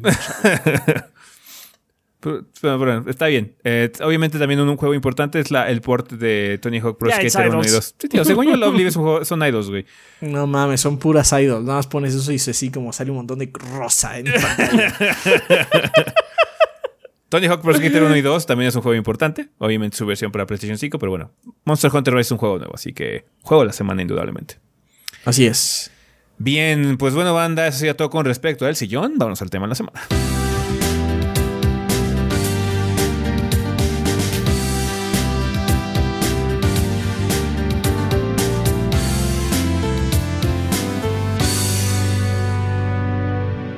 Ok, banda, pero ya estamos aquí en el eh, tema de la semana. Vamos a empezar con la vida después del podcast. Arcadias, Arcades y Tortugas Ninja. Cuéntanos, eh, Rafa, ¿qué nos mandó la banda? Muy bien, pues tenemos un par de comentarios de parte, el primero de parte de eh, Jax5 eh, en la página que dice Heroes in a Half Shell Gordos. Así es. Hola a todos, gordos. Espero estén bien. Como alguien que su primera piñata a sus tres años fue del buen Rafael de las Tortugas, me emocionó mucho saber que vuelve este gran beat'em up. Y aunque es algo muy emocionante, me gustaría mejor hablar un poco, o quizás no un poco, de mi experiencia con los arcade en mi infancia o las maquinitas. Eh, como muchos niños que creció entre videojuegos, a mí también me gustaba que mis padres me llevaran a las maquinitas, ya sea que estés esperando una película y te vas al súper de al lado o en una tiendita loca. Pero lo más chingón era ir a un arcade de aquí Hermosillo, eh, que era la meca de las maquinitas de la ciudad. Era muy grande y tenía variedad de juegos de arcade, shooting galleries, tragadero, juegos de tickets para premios, etcétera, etcétera. Ya saben. Lo Tengo básico. Sí, lo básico. Lo básico. Eh, bueno, lo básico de antes. De antes, sí. Ya no. De antes. Ya no van a hacer la economía de boletitos, güey. Me perdón. Este, sí, la economía de millones, bolet- tres- tres millones de boletitos para una tacita. Todo horrible. Ah, iba a decir un lápiz, para una, pero sí. pistola de, para una pistola de agua así toda pedorra. Pero igual la querías, ¿no? Pero igual la querías porque te la ganas con esos 3 millones de boletitos. Eh, pues sí, tengo buenos recuerdos de mi papá llevándome a donde jugábamos varias cosas. Él me introdujo a los superhéroes, por lo que a él le gustaba mucho jugar X-Men Children of the Atom. Y lo que. Ah, sí, ese era bueno. Ese era el primero de peleas de Capcom de los hombres X. Eh, No, no, no, han sacado ninguna colección, ¿verdad? De esos. No, no, no, no. Ah, pudieron haberlo hecho cuando salió Marvel contra Capcom HD. O sea, pudieron así como a sacar Sí, todos esos, pero Children of the- todo el del Children of the Atom, Ma- Marvel Super Heroes y. o sea, Street Fighter no. contra X-Men y Street luego Fighter Marvel contra contra, X-Men. Marvel contra Capcom 1, luego Marvel, Marvel contra, contra, Capcom Street 2. Fighter, luego Marvel contra Capcom, Capcom 1. Sí. En el Pero de bueno. X-Men contra Street Fighter sale Juggernaut, ¿no? Sí. Hay, un- hay uno que sale Juggernaut, me acuerdo. Sí, En en- Children of the Atom también. también sale en Marvel contra Y- Capcom 1, creo. Y en el Marvel Heroes, sí, sí. Y en el Marvel contra Capcom 1, sí. Este. Juggernaut. ¡Wow! Pues deberían sacarlos de nuevo, maldita sea. Sí, sí, Debería haber Marvel contra Capcom 4, Adrián, y no lo hay. Sí. Se llama Fighters, ¿no sabías? No, Sí, excepto- that ain't it, that ain't it. O sea, es, es bueno, es muy bueno. Fight es muy bueno, pero that ain't it. Ah, sí, sí, sí. No, that ain't it. Y Parece que ya lo rompieron con Gogeta Super Saiyan 4, así que. Está bien. Este. Si no tiene Failure is Beneath Doom, no es Marvel contra Capcom, pero... I'm sorry. Pero eso no pasaba antes tampoco. Ah, por lo que gustaba mucho de jugar X-Men Children of the Atom y lo que nos llamó la atención fue un jueguito llamado X-Men vs Street Fighter y todas sus variantes hasta el Marvel contra Capcom, cosa que me llevó a ser gran fan de los juegos de peleas hasta la fecha y he dedicado horas y horas a Ultimate Marvel contra Co- Capcom 3, Fighters, Guilty Gear y Master Dashers. Dato curioso, yo participé en su mítico jugando con la banda Marvel contra Capcom 3. Uy, That is jugar- That is old, that is old. Por mi amor a esos momentos de jugar en maquinitas. Como olvidar cuando había fiestas en ese lugar y te dan pizza y una gran cantidad de oh, Hay, pizza. hay choc and cheese aquí, ¿no? Ya hay choc and cheese aquí en México, Creo ¿no? que llegó uno, I llegó uno. sí, sí. creo Yo me acuerdo sí. que los he Pero visto no sé, en algún lado. No, no sé si la pandemia los, los acabó. Pues sí. Es pues. Me, me no gustaría, ir a recuerdo. acabó uno, me gustaría así, ir, a, ir a uno así como y verme súper raro, así como, ¿tienen maquinitas o qué pedo? ¿Dónde está la copia de Marvel contra Capcom 2? No tenemos señor. Tráigame una ¿Qué pizza clase de porquería? ¿Qué clase de tu mala muerte es este? ¿Qué clase de negocio es esto? Pensé que era un Chuck E. Cheese. No, yo me Señores acordaba de su que- que- Wendy's, perdón. Sí, this is a Wendy's. Ay, so- sure, this is a Wendy's. Ah, yo, yo me acordaba de que el que teníamos aquí en la Ciudad de México era el Showbiz Pizza, que está, está satélite. Güey, Choice Pizza. Había en satélite, pero también había una universidad, güey. Ah, creo que sí. es Yo cierto, iba al sí de sí. universidad. El de universidad. Ahí sí. jugué Mortal Kombat 2 Eh, por la primera pizza vez. era terrible. la pizza era terrible. La La pizza era terrible, el rayos, show era pero- peor, güey. Pero las Era, maquinitas estaban "You're ahí a también. birthday, you're a birthday boy or girl. Oh, girl. La Ah, pizza era sí. como de cartón, era horrible. sí, la pizza era de cartón, pero hey, había las maquinitas. O sea, igual de niño te la pasabas chingón. De niño te la pasabas era chido. muy malo. La pizza era de cartón. Sí, sabía rayos. Ah, una cantidad de y una cantidad de fichas a cada invitado de varios amigos y uno decían hay que usar todo y ver hasta dónde llegamos en un Metal Slug, Time Crisis, Los Simpson o cualquiera que quisiéramos a echar canastas y juntar todo en un premio. Ok, Eh, Sí, creo que todos, todos nos ganamos esa pinche pistola de agua. Ahora la compartimos entre los tres. Así es. y así fue como terminó nuestra gran amistad por, por pelearse por la pistola de agua. Creo que todos tenemos recuerdos así, sobre todo aquellos que vivimos en la época de los 90s, eh, 2000 Desgraciadamente ya no son redituables y los que existen en plaza son demasiado caros. Pero bueno, que eh, creo que indudable fueron memorias muy divertidas. ¿Quién diría que por las maquinitas descubrí mi género de juego favorito? Eh, y que me traen tantos recuerdos como con mi papá. Ciertamente ver de vuelta a las tortugas trae esos recuerdos que todos amamos. Bueno, gordos, me dejé de llevar, pero hey, un comentario al año no hace daño. Se cuiden, sigan chingones. Saludos. Muchas gracias. Muchas Jax. gracias, Jax. Ah, también tenemos el comentario de E- DRMZ de Discord. Que dice, ¿qué tal gordos? Debo admitir que el tema de la semana me trajo grandes recuerdos de mi niñez y me tocó fibras sensibles, ya que quien me acercó a las arcades y los videojuegos en general fue mi padre, eh, Ah. quien la me- quien la Los padres aquí corrompiendo al chamaco. Órale. Así a jugar es. Mortal Kombat. Pero papá, tengo seis años, no importa. Le vas a entender. Y te estás tardando. Y ya llegaste ¿Qué? tarde, ¿eh? Sí. Ah, quien lamentablemente falleció en la Navidad de 2019. Uf. Cuando mi hermano y yo éramos niños, él nos llevaba a visitar a su amigo a su rancho y en las afueras de la ciudad, León, Guanajuato. De regreso a casa solíamos hacer paradas en un local con unas maquinitas piratas de esas que tenían cargadas montones de juegos, pero igual nos divertíamos un montón. Los que más jugábamos eran Los Simpson, Metal Slug, Rampage y Super Puzzle Fighter 2. Sé que de Los Simpson, Metal Slug y Puzzle han tenido un regreso a móviles con una jugabilidad como el arcade con resultados mixtos, aunque no es una experiencia que se asimile ni un poco a las de las originales, ya que para mí esos títulos significan un reto en familia.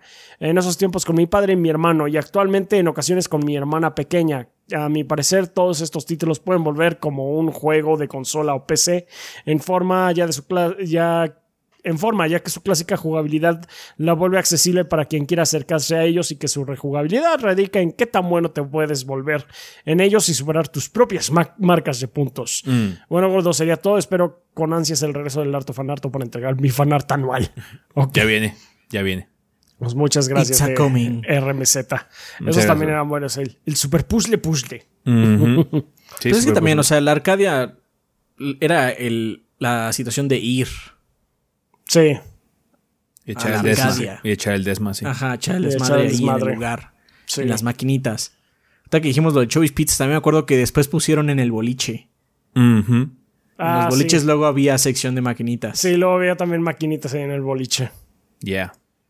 Cuando te topas así como un pinche Street Fighter 3, eh, Street Fighter 2 o Street Fighter 3 sin un botón.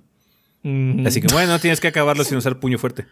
¡Maldita sea! Reto aceptado. Que si puedo, chécalo, perro. Yo soy un maestro, solo necesito patada fuerte agachar. Yo me sé el truco. Yo me sé el truco. I know the trick. Bien, pues bueno, Ah, sí. muchas gracias, banda, por todos sus comentarios que nos dejaron. Si quieren checarlos, que ahora llegaron algunos, eh, por favor, chequen la vida después del podcast ahí en la página o en nuestro servidor de Discord. Gracias, gracias este, por los comentarios, banda. Sí. Eh, bueno, vamos a hablar un- de un tema que, que, eh, tiene algo que que, de, de ver. alguna forma está relacionado con está esto. relacionado con esto. Y es que, así de huevos, de repente nos enteramos con un pinche tweet, un pinche tweet, perdón, eh, de la cuenta de PlayStation, así como "Ah, Sony o PlayStation le da bienvenida al Evo a la familia. ¿A lo what?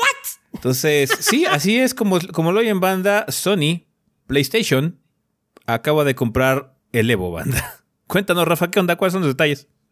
So, yeah, that Oh, happened. he's in shock. Está en shock.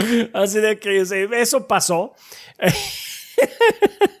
bueno, pues eh, Sony no fue el único que adquirió el Evo, también eh, fue una compra conjunta con eh, un negocio reciente que se dedica a los esports que se llama RTS.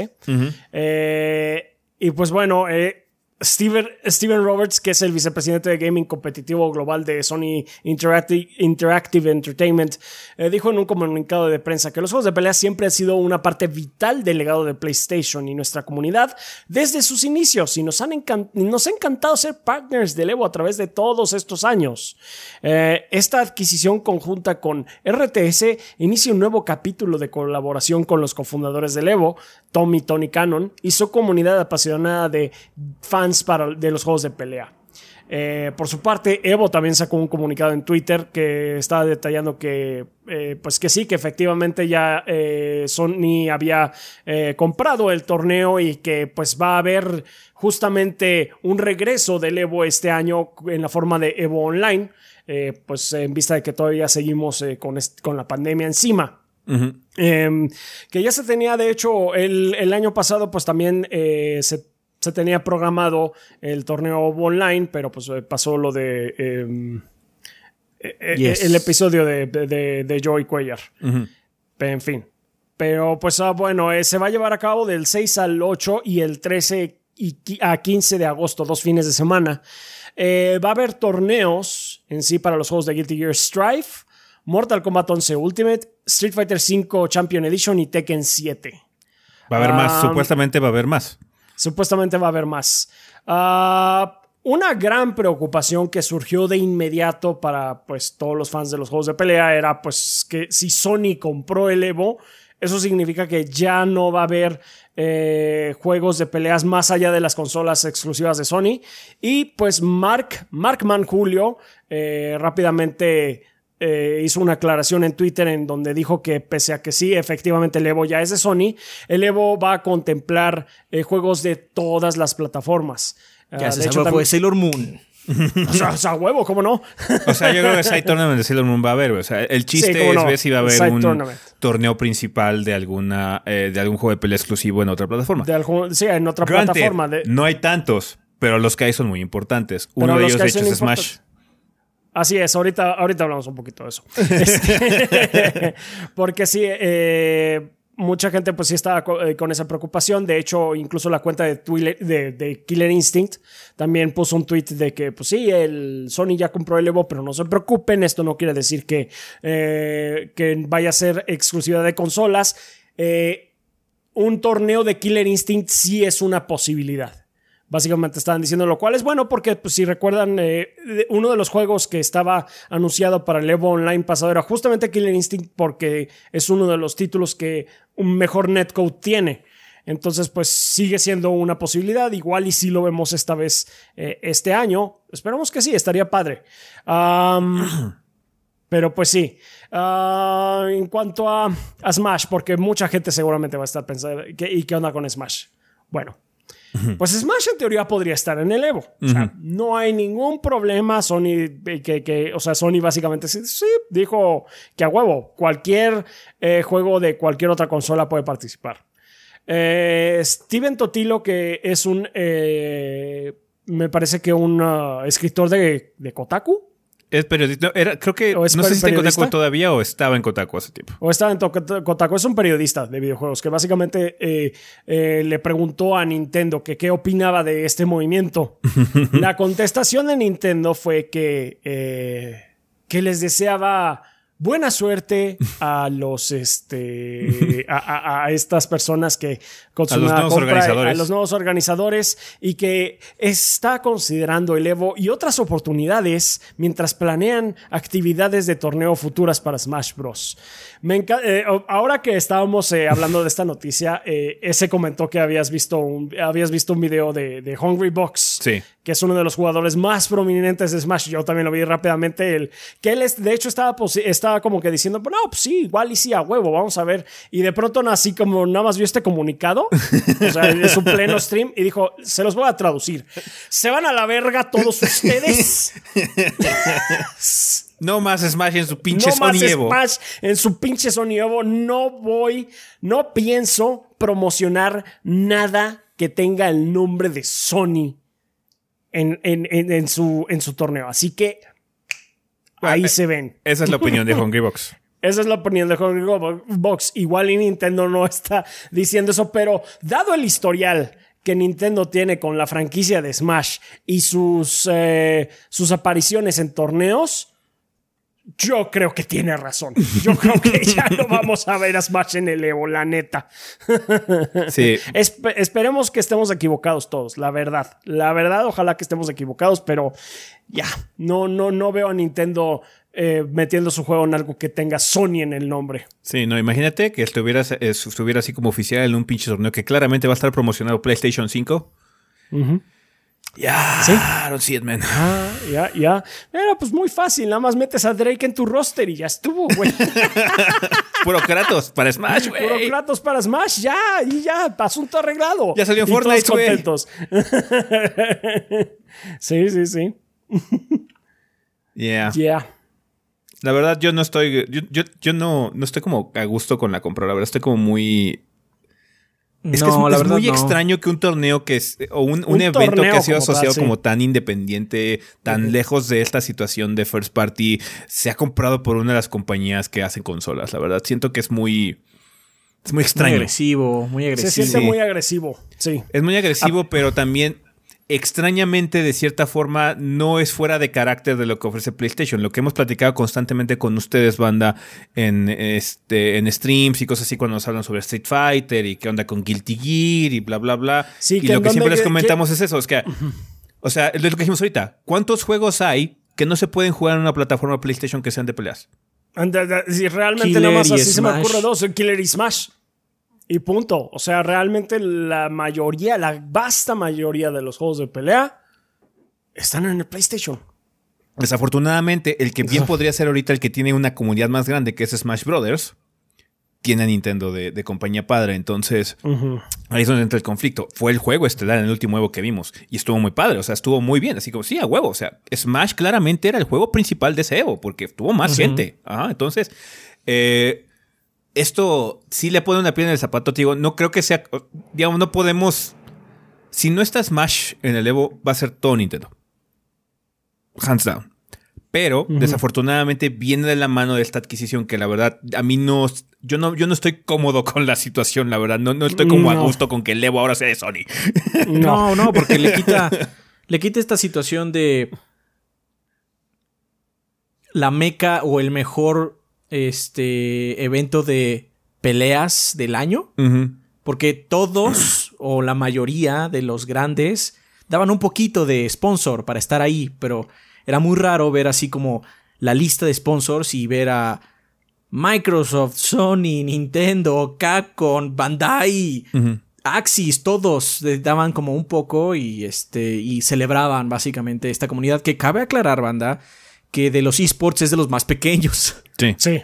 Porque no tiene las miras ni el tamaño de MOBAs o no tiene de los TCGs y Que demás. esto bien podría ser uno de los aspectos positivos, porque o sea, no está padre, no, no estoy así como contento, pero puede ser un aspecto muy positivo. Y es de hecho, yo vi también un video de Justin Wong hablando al respecto y dice, sí es muy extraño que Sony sea básicamente el dueño del Evo, pero si lo piensas tú como jugador profesional, como miembro del FGC, la neta estás un poco emocionado porque estás pensando que con este padre que tiene ahora el Evo y esta compañía que tiene RTS, las pool prices van a ser más grandes. La producción va a ser más grande, la exposición va a ser más grande, la mercadotecnia va a ser más grande. Va a haber más dinero, obviamente, involucrado por una compañía. Entonces, ahí, ahí, ahí tienes que verlo en las dos perspectivas. Yo como audiencia no me siento cómodo, pero si lo ves desde el punto del FGC, vergas, más varo, güey. Fuck it. Sí, sí, sí, sí, exactamente. No es una mala- Bueno, da- también depende de qué, eh, de qué ramo de la FGC, porque pues ahora sí que Smash, Justin Wong, no porque varo. pues Justin Wong está, está en todos lados, ese Sí. güey. Entonces él no tiene tanto problema, pero pues ahora sí que como decía Hungry Box, que pues sí fue de, verga, yo esto como lo eh, interpretas es- así. Ese es el problema. Hungry Box, yo en su video que vi de Hungry Box, él habla del FGC como si fuera otra cosa. Smash no es FGC, ni siquiera para Eso alguien sí. como Hungry Box, güey. Entonces ese es el problema. Smash siempre ha sido como algo aparte. Sí, Indudablemente es sí. un juego de pelea. Indudablemente lo es. Y es el más popular ahorita del planeta, que es quizá probablemente. Pero como que la misma cultura dentro de la, de la, de la comunidad de Smash es como, ah, es que está el FGC y está Smash. Entonces sí, digamos que del FGC los únicos que están ahorita en el limbo son los de Killer. Pero Sí, los de Killer, dijeron los de que- Killer llevan el limbo hace años, güey. sí, No, el comunicado de Microsoft es muy diferente. La- es- sí, seguramente va a estar. Lo dijeron. Es el juego con mejor netcode. Sí. Es muy posible que esté. Y ahorita viene Guilty Gear también, y a huevo, Guilty Gear. O sea, ahorita que tuvo el rollback netcode y tuvo un beta relativamente exitoso, eh, pues sí, a huevo, ese torneo va a estar padre. Tekken es una incógnita, porque de hecho creo que Tekken van a jugarlo en su mayor parte en PC. Entonces, es gonna be weird. Tekken no tiene un muy buen netcode, que digamos, la verdad también. Entonces, Sí.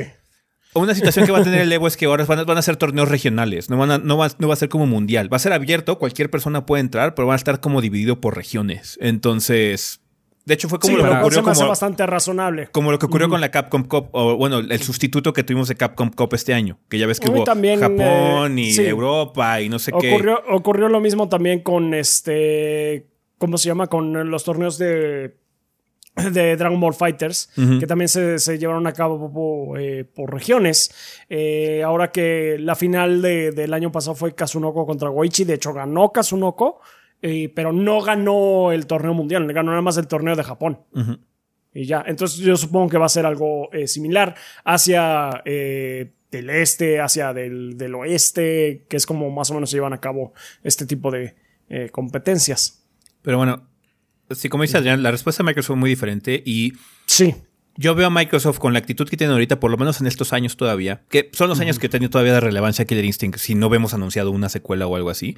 Yo sí veo a Microsoft metido, incluso el año que entra, si ya el, el año que entra se vuelve presencial de nueva cuenta el Evo, yo sí veo a Microsoft metido ahí si Sony lo invita, ¿no? Entonces, sí, sí, sí, sí. em, creo que eh, eh, estas dos compañías tienen cierta comunicación ya eh, hasta cierto punto. Eh, entonces sí es, es menos problemática. Nintendo sí ha estado constantemente buscando excusas para deslindarse de, de- Sí. de torneos. Como que Nintendo no le gusta que la gente gane dinero eh, a través de sus Uno juegos. de sus torneos no regaló un control como primer lugar. Sí.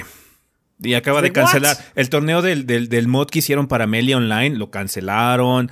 Desde, el- desde incluso cuando iba a entrar Smash Bros. Melee, cuando ves que hicieron el drive para hacer eh, push de caridad contra el cáncer, Nintendo puso peros en esa, en esa, en esa, en esa situación y no han cambiado mucho su actitud de esports.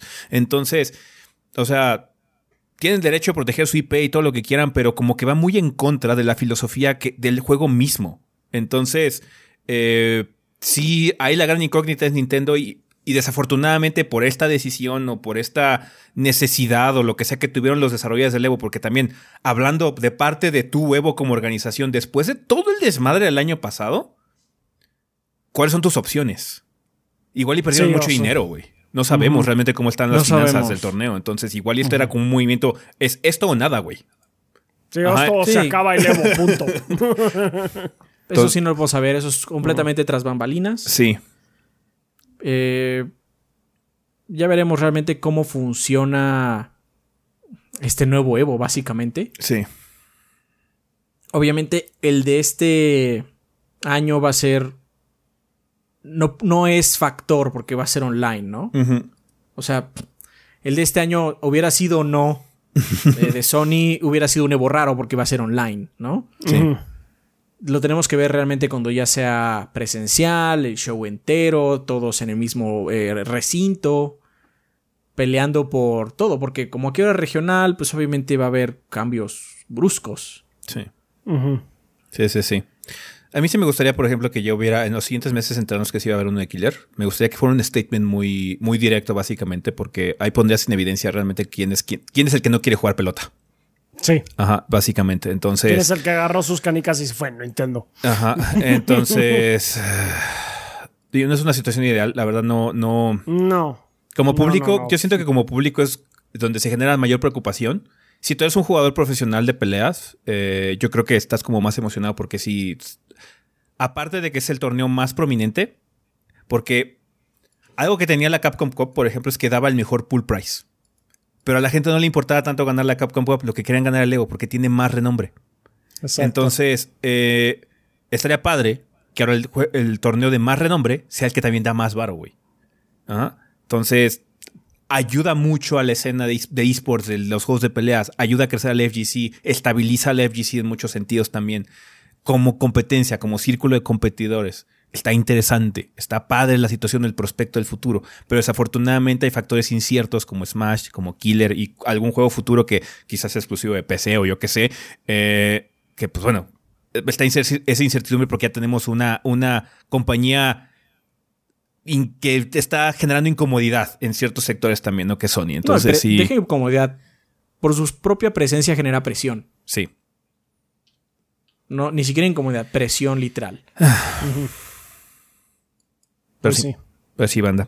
Eh, pues sí, eh, no hay mucho más que hablar realmente. Ahorita no tenemos realmente. Hay mucha incertidumbre todavía. Eh, ahorita lo que hemos hecho nada más hay cuatro juegos confirmados, pero se habla, se habla de que va a haber más. eh, que es Guilty Gear Strive, Mortal Kombat 11 Ultimate, Street Fighter 5 y Tekken 7. De hecho, me extraña que no esté eh, Dragon Ball. eh, pero bueno, supongo Sí, que. que, no esté Fighters, pero pues son- mm, Quién sabe. ya veremos. Em, Supongo que se tiene que acordar con Bandai. Sí. De hecho, Harada, alguien tradujo un, un, un tweet de Harada, eh, que si no saben quién es Harada, es una de las cabezas de, de, de Bandai Namco, específicamente con secciones, con juegos de pelea, eh, Tekken, Soul Calibur y también Fighters está como relacionado. Eh, Harada dijo básicamente, sabía que esto iba a pasar, o sea, nosotros ya sabíamos. Y lo que nosotros acá en Japón, como la, la liga de compañías que hacen juegos de peleas, demandamos que este evento siga siendo abierto. Y básicamente era una traducción muy extraña porque fue como Google Translate, entonces decía, yo contento. yo, Yo yo contento. esperanzado con el futuro, básicamente decía. Entonces, ojalá Harada tenga razón, ojalá que si esto se conversó dentro del círculo de desarrolladores, se haya metido presión también de ese lado para que eh, pues también Sony no, no imponga su voluntad, eh, que estoy seguro que quizás ahorita las personas que están encargadas eh, tengan la mejor disposición del mundo, pero como siempre os hemos dicho, banda, eso no es, la gente no es eterna. Cambian puestos, despiden gente, bla, bla, bla, y pueden cambiar mucho las actitudes. Por eso no está tan padre que, que una compañía como Sony esté ahorita como dueña de un torneo tan importante como el Evo y un torneo tan querido como es el Evo, ¿no? Entonces, Es que aparte no es lo mismo tener patrocinadores que tener jefes. sí, Ellos ahora tienen jefes. sí, ahora, ahora ya son jefes, no son solo patrocinados, son jefes. Entonces, ya. Cuéntenos, banda, eh, ¿cuál es su opinión con respecto a esta situación del Evo eh, a futuro? Ahora, el Sony Evo, como sea que se va a llamar. Supongo que se va a llamar nada más Evo. Espero que sí. Yo creo que lo van a dejar Sí, como Evo. yo creo que lo van a dejar como Evo, pero pues ya. Eh, y pues piensen, eh, díganos su opinión con respecto a esta situación, si es que son seguidores de este torneo, que sabemos que de hecho mucha gente quizás no había torneos regularmente en las semanas, cuando, bueno, cuando todo era normal y había torneos cada tres semanas. Eh, pero mucha gente Ah, nada más sí. ve el Evo, es como su Super Bowl de los juegos de peleas, ¿no? Sí. Esas épocas donde todo era normal Sí, y ya nada es normal. ya nada es normal. Cuéntenos, banda, ¿qué Ah, sí. piensan de esta situación? De que ahora Sony es dueña del Evo. Bueno, eso sería todo con respecto al tema de la semana. Vámonos a comunidad.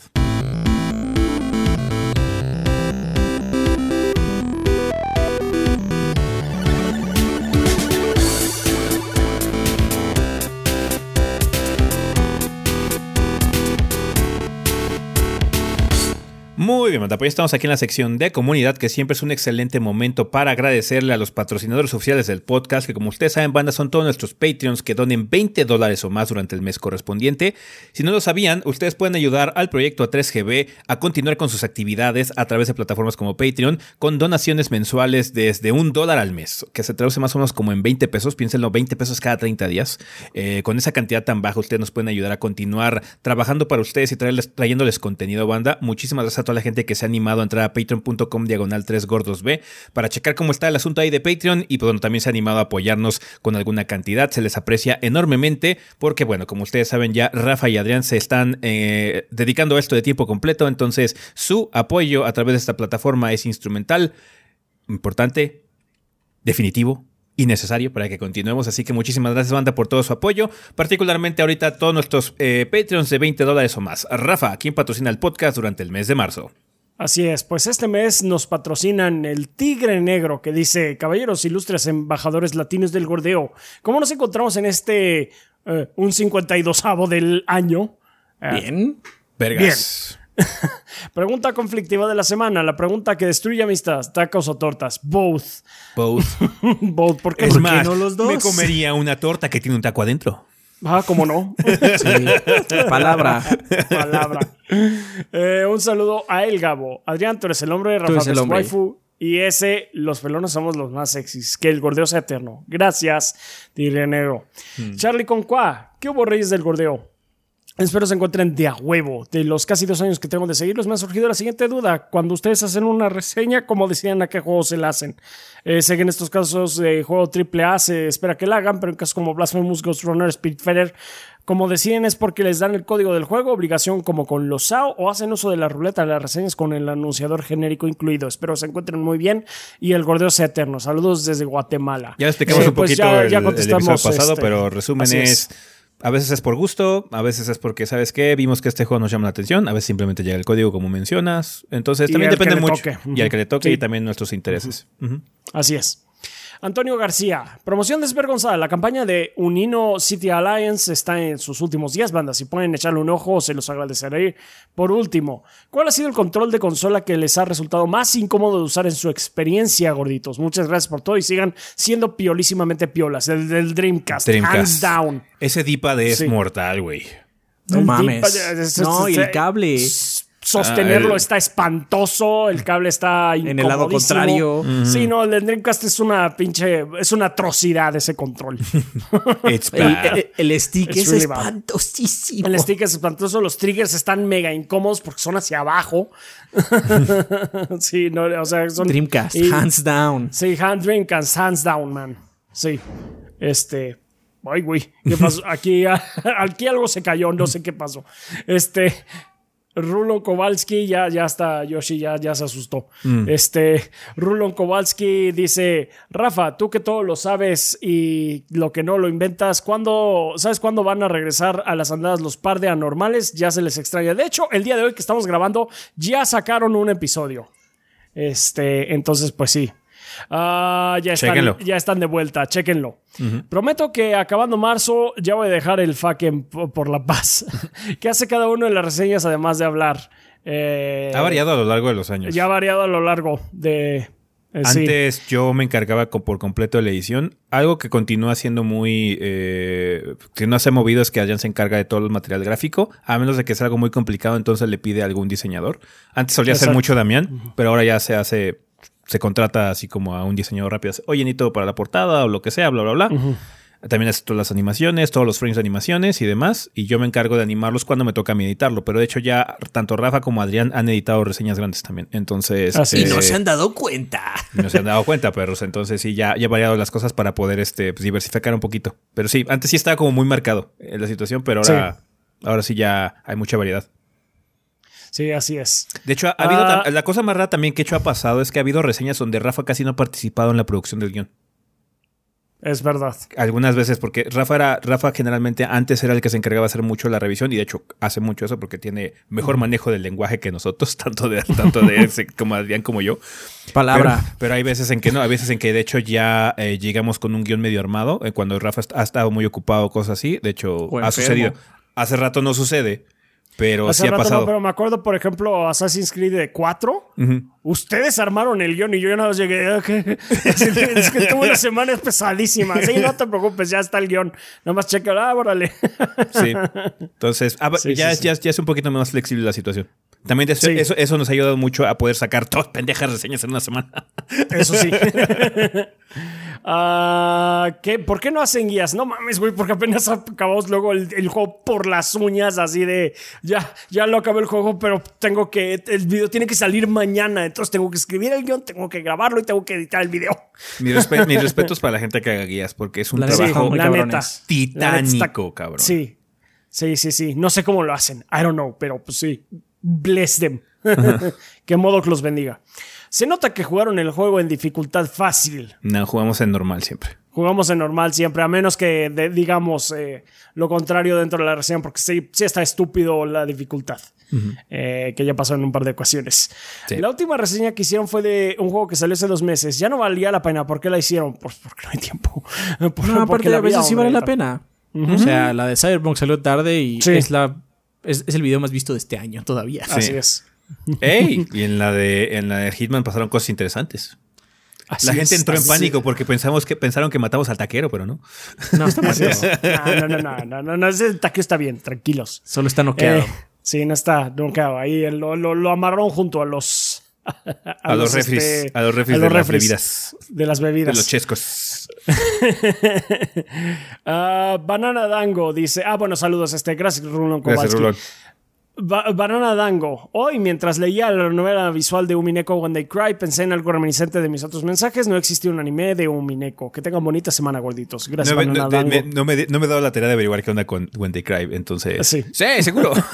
Bonita semana, Banana Dango. Bonita semana. Bonita semana. Ah, Nefog, esta semana nos dice: Ezequiel, rasures esas patillas. Eh, ¿Cuáles patillas? Llame o yo. De hecho, yo sí tengo patillas. Sí. es, es de las Sí, pocas sí, cosas que sí tengo. Ezequiel- Ezequiel es pura patilla. Contrario a Matingly. sí, ese sí tiene patillas. Eh, este, Obed dice: Este mes cumplo años, estoy contento de tener un año más. Un saludo a los tres y quiero mandar un saludo a mi esposa Rocío. La amo mucho. Pues muchas felicidades, Obed. felicidades, Muchas Obed. gracias. Denis Flores, sigan siempre adelante con su trabajo de excelente calidad, gordo. Siempre gustoso de apoyarles. Eh, la pregunta de esta semana es: ¿Cómo conoció ese a Adrián y Rafa? ¿Tuvieron alguna clase en común? Creo que la en donde nos conocimos, los eh, Adrián y yo conocimos a ese, eh, fue en la de eh, álgebra lineal, ¿no? Sí, y fue más que Sí. nada porque yo ahí me hice medio amigo de Octavio, porque yo me sentaba hasta enfrente porque me gustaba mucho molestar al maestro de álgebra lineal. Entonces yo me llegaba y me sentaba enfrente. Y como Octavio es mega Ah. ñoño, también se sentaba ahí conmigo. Entonces Yo yo conocí a Ezequiel por mi ex. Ah, sí, cierto. La ex de Adrián iba en mi prepa y yo era, yo era medio amigo del ex de Adrián. Ya. Yo conocí a Ezequiel por mi ex. No lo conocí, lo conocí en- al inicio de la carrera. Ya después tomamos clases juntos. No, yo sí fue por este por álgebra Por lineal. álgebra lineal, sí. Sí. Con la, la clase de, Sí, no de- me, de no me ac- no me Arzamendi. acordaba de la situación, sí es cierto. Tienes toda la razón. Sí, sí, Muy mal, razón. muy mal. Pues que quieres, hace un chingo de años, güey. Ay, no. Ya, ya. Pero Ya, yo sí me acuerdo. Water on the, br- the bridge, man. Ya, ya, ya pasó. ah, está bien. Eh, bueno, pues ahí lo tienes, Denis Flores. Gracias. Eh, Alexis y Fuentes, eh, esta semana nos dice cuál es su Spider-Man favorito.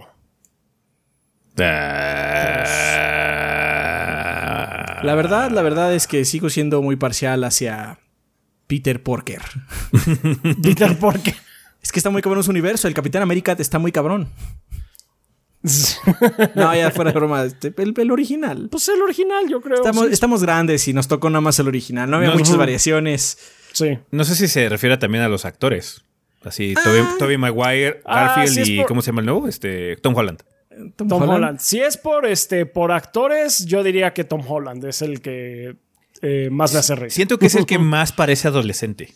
Sí, es el que más parece de lo- Sí, de hecho, adolescente bruto. Sí, porque los otros ya están muy cachetones, ¿no? Como para ser como Spider-Man. sí, sí, sí. es que tengo 17 Mira. años y voy a la prepa. No, you don't. No, no es cierto. cierto. No, No, es, cierto, cierto. tienes 40 y los, y los fines de semana haces tus impuestos. Este. Pues no sé cuál es el mejor de ellos, pero el peor es Garfield. De... Mm, tocaron las peores películas también. Es que Sí, no, no, la- pero a mí me caga. a mí- hay algo que no me encanta de los Spider-Man, todos los hacen. Y es que se quitan un chingo de veces la pinche máscara porque actores. Pero el, Sí, el por- de Garfield lo hace mucho más. Es mucho más Ah, seguido. bueno, No, sí, mear. sí, sí. Déjame quito la máscara primero. Sí, así como. Déjate la máscara, mierda. Aún así, Sí, no, todos el- le han dado su sabor al personaje. Sí. Sí, todos tienen algo, pero sí, Garfield sí, notoriamente no trae máscara. en fin. Eh, un ángel guerrero dice: ah, Saludos, entrenadores. Recuerden que los esperamos en Critical Hit Pokémon Podcast, podcast donde discutimos las noticias y novedades del mundo Pokémon.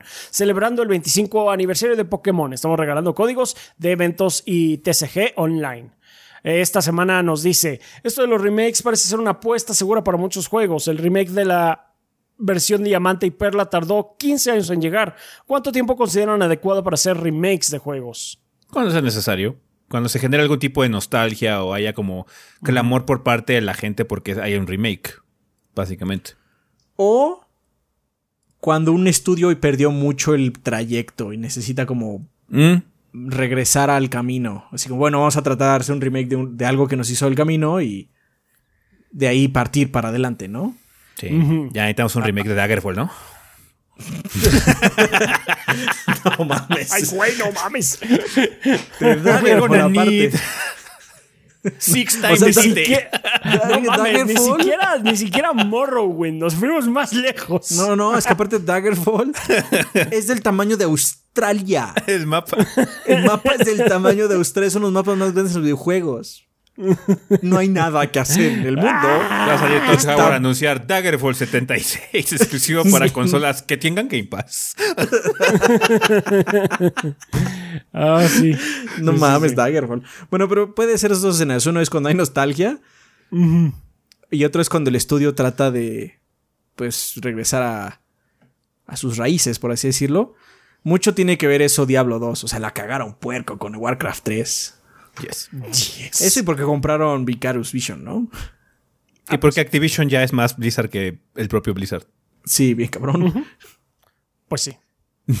Ah, bueno, pues ahí está. Gracias, un Ángel Guerrero. Gracias. Eh, Leonardo Wilbur eh, dice esta semana: recomiendo juegos para los Forever Alone. Mm, La serie Souls, Sí, la Bloodborne, serie Souls. Sekiro, este, Bravely Default, perro. eh, Bravely Default. Persona, para que sientas Shin que tienes cuates. eh, Shin Megami, eh, Death Stranding, perro. de Death Stranding. es- Para que sientas el Forever Alone así, cabrón. Bien cañón. Sí. Pero la ventaja de ese juegas juego es que Persona siempre- para que sientas que tienes cuates. O sea, lo Sí. más cabrón de, de Dead Stranding es que, o sea, si eres Forever Alone, cada vez que llegas a un asentamiento, te dicen, güey, ahí está Sam Porter Bridges, la leyenda, el hombre, todo. O sea, porque si ese güey todo te adora. Ah, por cierto, hablando, hablando- hablando de Sam Porter Bridges, perdón que interrumpa, pero tengo que platicar al respecto. ¿Ves que mucha gente después del anuncio de lo, lo- el Evo y Sony dijeron PlayStation All Stars 2 confirmado?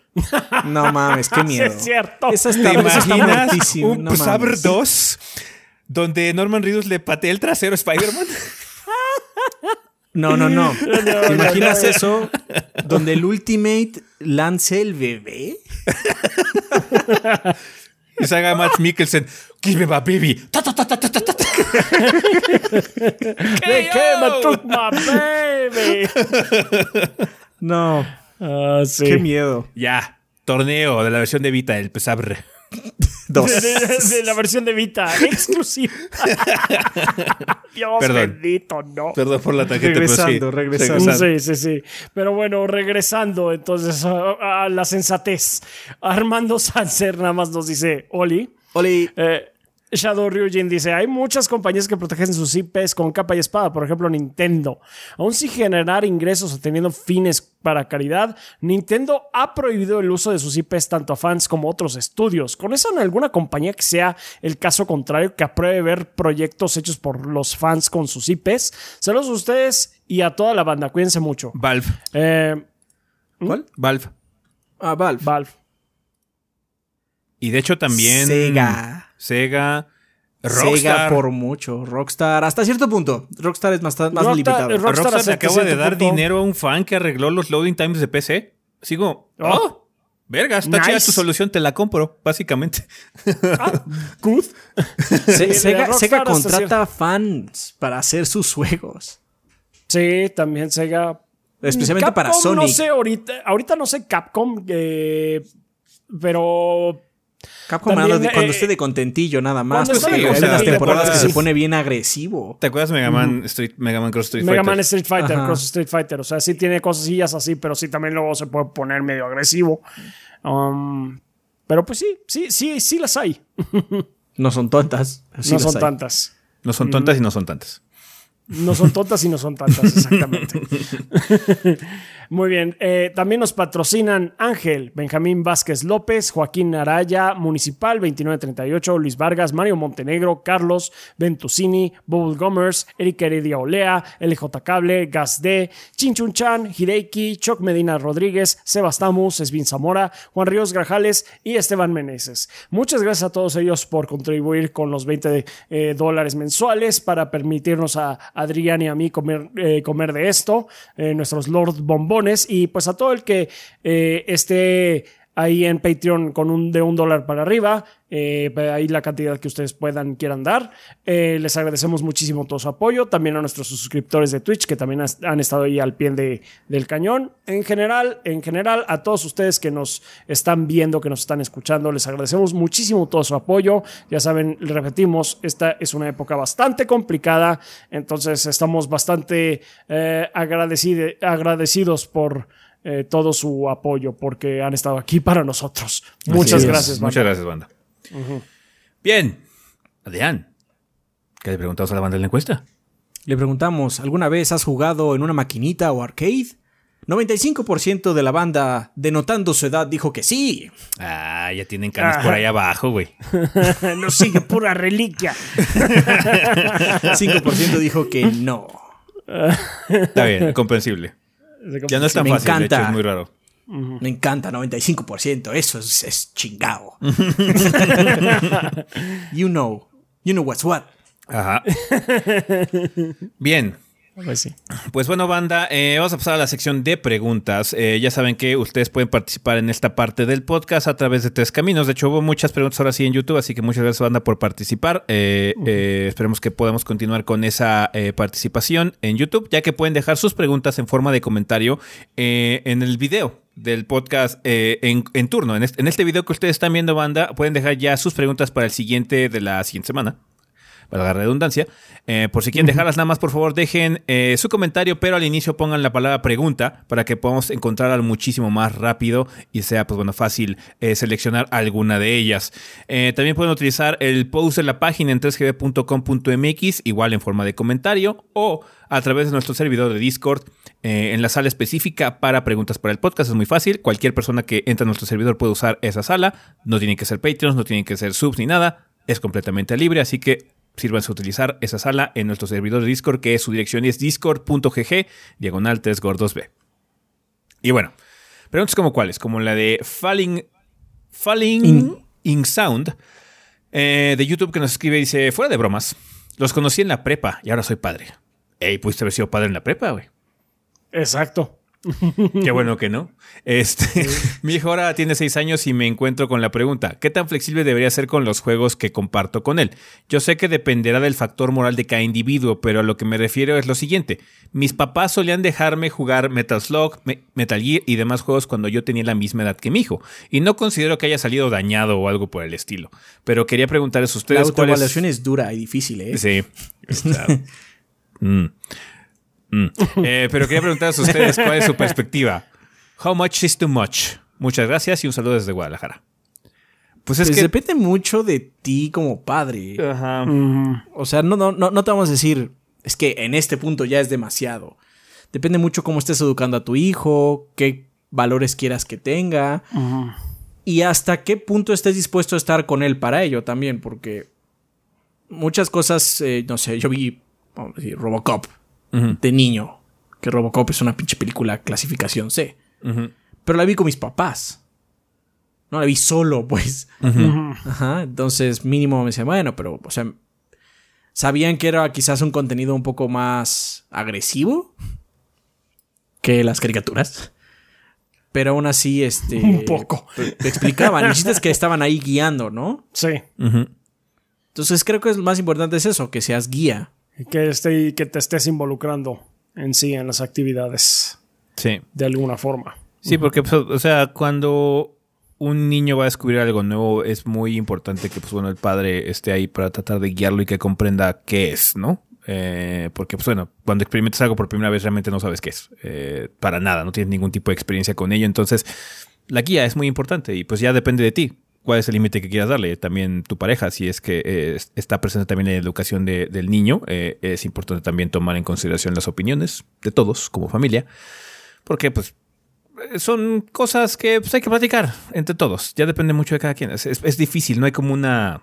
No hay como una barrera realmente que lo imponga. Porque si nosotros también hemos jugado cosas así desde jóvenes y pues esperemos no haber salido tan dañados. Si quizás el mayor daño es que ahora nos dedicamos a eso. Entonces, hey, tú sabes. Ahora bien, Side no tiene mucho que ver con esto, pero no le impongas tus gustos a tu hijo. Mm, Sí. Ah, bueno, sí, claro. Porque luego sale lo contrario. eh, Sí. eh, Pasó conmigo. O sea, mi papá quiso inculcarme mucho las cosas de deportes y el amor por el béisbol. Y no hay nada que deteste más que el béisbol, güey. Entonces, sí, no. Que sea natural. Si le gusta, si le llama la atención, pues qué padre. Compártelo con él. Ha de ser, ha de ser muy padre compartirlo. Sí, el chiste es que estés involucrado y tú defidas, tú, tu familia, todos, definan cuál es el límite. Nosotros no te podemos decir cuál es, no vivimos en tu núcleo familiar. O sea, Pero- lo que te podemos decir es la clásica respuesta es, pues sigue los lineamientos que veas en la caja y O sea, ya, tú sabes. tu pero, hijo tiene pues, que estar jugando Minecraft, Mortal Kombat y Night Trap. Esos son Así como es, que los juegos con los que hay que Night empezar. Ay, tra- papá, tiene remaster. ¿Tiene remaster, perro? No, está tan cabrón conseguirlo. Está tan cabrón conseguirlo ya, sí. Pero Ah, tú sabes, Night realmente Trap, la no respuesta es tú sabes. Tú sabes qué tanto es tantito realmente. Sí, exacto. Y quizás no tengas miedo de parar algo así como, ¿sabes qué? Creo que es demasiado. Vamos a pararlo. Sí. Pues bueno, ahí lo tienes, Falling in Sound. Muchas gracias por tu pregunta. Eh, eh, Fred Mundana de Discord nos escribe: Saludos, goritos. Mi pregunta va relacionada con la cuasi muerte de Japan Studios. Mencionaron que con lo que pasó, ahora franquicias como Bloodborne pasan a ser Abandonware. Eh, es una broma, no es que sean Abandonware. Solamente yo digo que yo cuando digo eso es un- estoy bromeando. Estoy diciendo que casi que son Abandonware porque Sony no va a hacer nada con ellas. Pero, Pero siguen siendo propiedad de dueñas Sony. de alguien. Siguen siendo propiedad de Sony, no son Abandonware. Todavía son IPs que Sony está, de hecho, monetizando. Son parte de la PlayStation Plus Collection. Entonces, ya. Sí. ¿Qué consecuencias negativas y positivas, si las hay, derivan de esta condición? ¿Y qué se puede hacer para resolver estos productos, para rescatar estos productos del abismo? Gracias. No hay que rescatar nada. No, o sea, no, pues así hay que rescatar algo, muchas cosas, ajá. porque claro, pero estaría siendo- padre tener a 60 frames ese juego. Ajá. Ah, no, Pero- huevo, pero siguen siendo ahorita, por, por- hoy por hoy, Bloodborne sigue siendo parte de la familia de, de- de PlayStation. Todos los sea, juegos de. Japan Studios son de Sony. Sí. Sí. ¿Qué puedes hacer? La verdad es que una, que una cosa que pudimos hacer en su época era comprar más juegos de Japan Studio para que no nos cerraran. Pero eso ya no se Sí. puede hacer. Lo que no puedes, ahora ya no puede hacer nada. Sí. La Es verdad, la verdad de las cosas es que ya, Sí. ya, ya fue. Sí, de hecho, Sony ya está replanteándose mucho su estrategia global y me parece que ahora realmente los mandamases de la marca PlayStation ya están en Estados Unidos. Ya Japón no dictamina casi nada. Entonces, creo que ahorita el único estudio japonés que se tiene son Asobo y Polyphony. Ah, Sobi.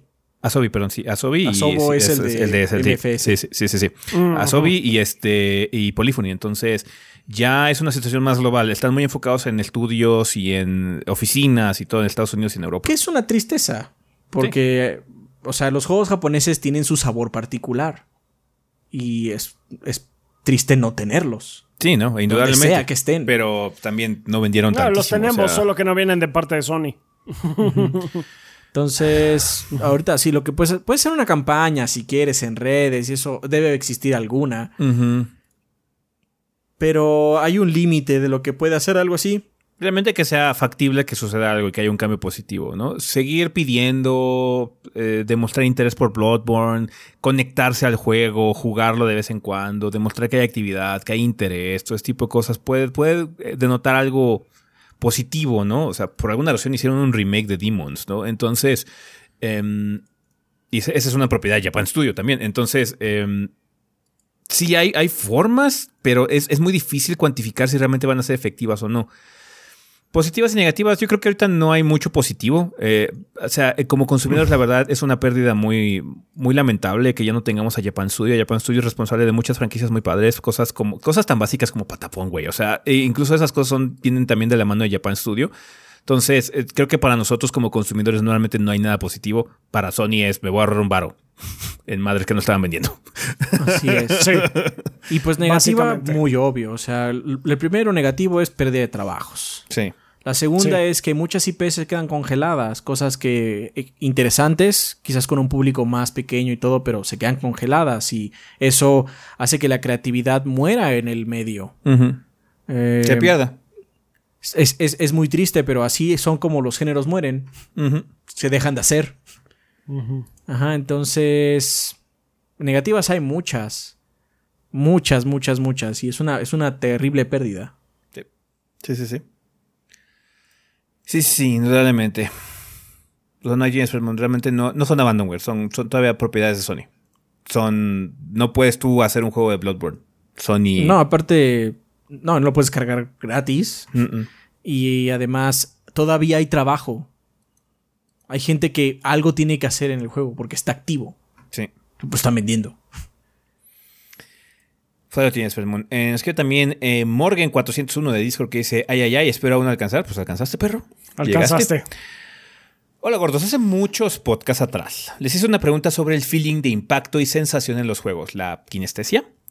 Fue en la semana en la que Rafa lanzó su mini de su ahora favorito juego de One Piece, y aunque me respondieron a aquella, sentí que faltó algo, tal vez más enfocada a shooting y armas y sonido. Ahora sin pregunta. En todos estos años, ¿cuáles son sus armas favoritas en videojuegos que les hace sentir ese poder al usarlos? Que esta escopeta pega bien cabrón solo por el sonido y su animación, que el puñetazo se siente triturador, etc. En lo personal, la escopeta de doble barril de Doom 2016 tiene ese jugo. Doom Eternal aún lo tengo en la espera o a una ofertilla. Y tiro secundario del rifle de Bulletstorm para hacer esqueletos ardientes a tus enemigos.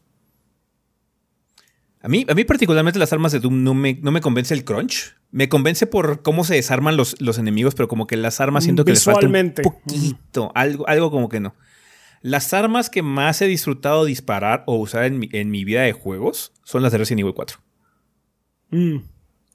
Recargar ese rifle de francotirador es de huevos. El primero, el que es así como de.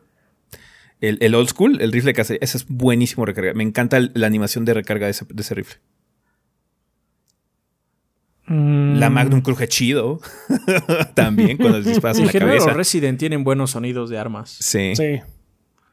El 7 no tanto. Siento que al 7 le faltaron en algunas.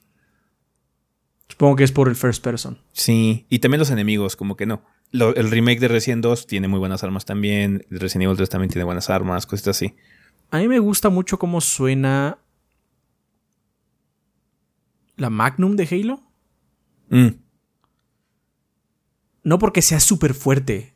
De hecho, nada más porque se siente moderada a pesar de que pega cabrón. Sí. Eh, me gusta mucho cómo suena el gancho de Rico de Just Cause. Mm. No es un arma, pero es un gadget que usas todo el tiempo. Y tiene ese sonido de reel súper satisfactorio de que estás jalando algo o que te está jalando a ti. De hecho, suena diferente en esos instantes. Entonces es como muy satisfactorio. De hecho, todo como el sonido que hace Rico cuando se mueve y abre su paracaídas y su wingsuit todo es como muy satisfactorio en general. Es, es, es muy padre en ese sentido. Y también me gusta mucho el sonido de... En Resistance tienes un arma que hace taja a los enemigos. La Bullseye. De hecho, estaba pensando en la Bullseye. Ah, sí. la Y me, me gusta mucho el sonido que hace cuando tagueas a alguien. No tanto como suena el disparo, que suena como un láser, así como chistosón. Pero el sonido que hace con tag, así como ese sonido es. Uh, ya te cargó la verga. ese sonido es lo que, es lo que, es lo que siento cuando escucho ese sonido, así como. Suena raro, es que aparte no sé cómo describirlo. Sí. Esos son los que me vienen ahorita a la cabeza. ¿Sabes cuál me gustaba mucho? El sonido de cuando matabas a alguien en el multiplayer de Killzone 2. Mm, Ese era muy padre. Sí, ese era como- era- Era, como- tipo. ¡pri! Sí, era, como un clic, pero raro. Ajá, ese sonido era muy padre también. ¿Sabes cuál, me, Sí. ¿Sabes cuál me gustan también las armas esas que tienes que cargar en Destiny? Ah, sí, los, los, los, los cañones de fusión. Los cañones de fusión esos son padres de disparar. No son muy sí, efectivos, pero a mí me gusta dispararlos nada más por, por la mamada. Son efectivos como de frente. Ah, bueno, Sí. hay unos que están muy hay unos de esos que están muy cabrones, pero son especiales. Ujú. Son de esos am- am- amarillos. Hay uno que dispara y rebota. No mames, esos son para limpiar cuarto, así como, ah, estos están encerraditos. ¿eh? Y te rebota como estúpida esa madre, ¿no? Sí. Eh, ¿Sabes pero cuál sí, me- de hecho, sí, Ajá. Destiny tiene buenos sonidos de, de armas. Sí, a mí, este, una que me gusta mucho, no tanto a lo mejor por el sonido, porque pues es, es- estamos hablando de un arma cuerpo a cuerpo, eh, pero es por la animación y en sí por, por el sonido también es, eh, es el arma, el hacha de Kratos en eh, God of Ah, War. sí. El, feeling, Que- el que- feeling de cuando golpeas es muy padre. El feeling de cuando golpea es bastante padre porque sí tiene como que esa pausa de cuando, cuando golpea algo, tiene esa pausa el brazo de que estoy pegándole. Hasta como que sí se ve que tiene que tensar más el brazo para, para terminar de dar el golpe. Es una, es una buena sensación. Sí, Entonces, sí, ese me gusta. Sí, sí, sí. Sí. Sí, pues son, las que se me ocurren ahorita, de hecho.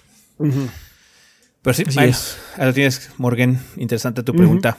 También, si quieren, Sí. manda a comentar un poquito al respecto. Estas, este tipo de cosas es padre ver qué, qué piensan ustedes. Sí.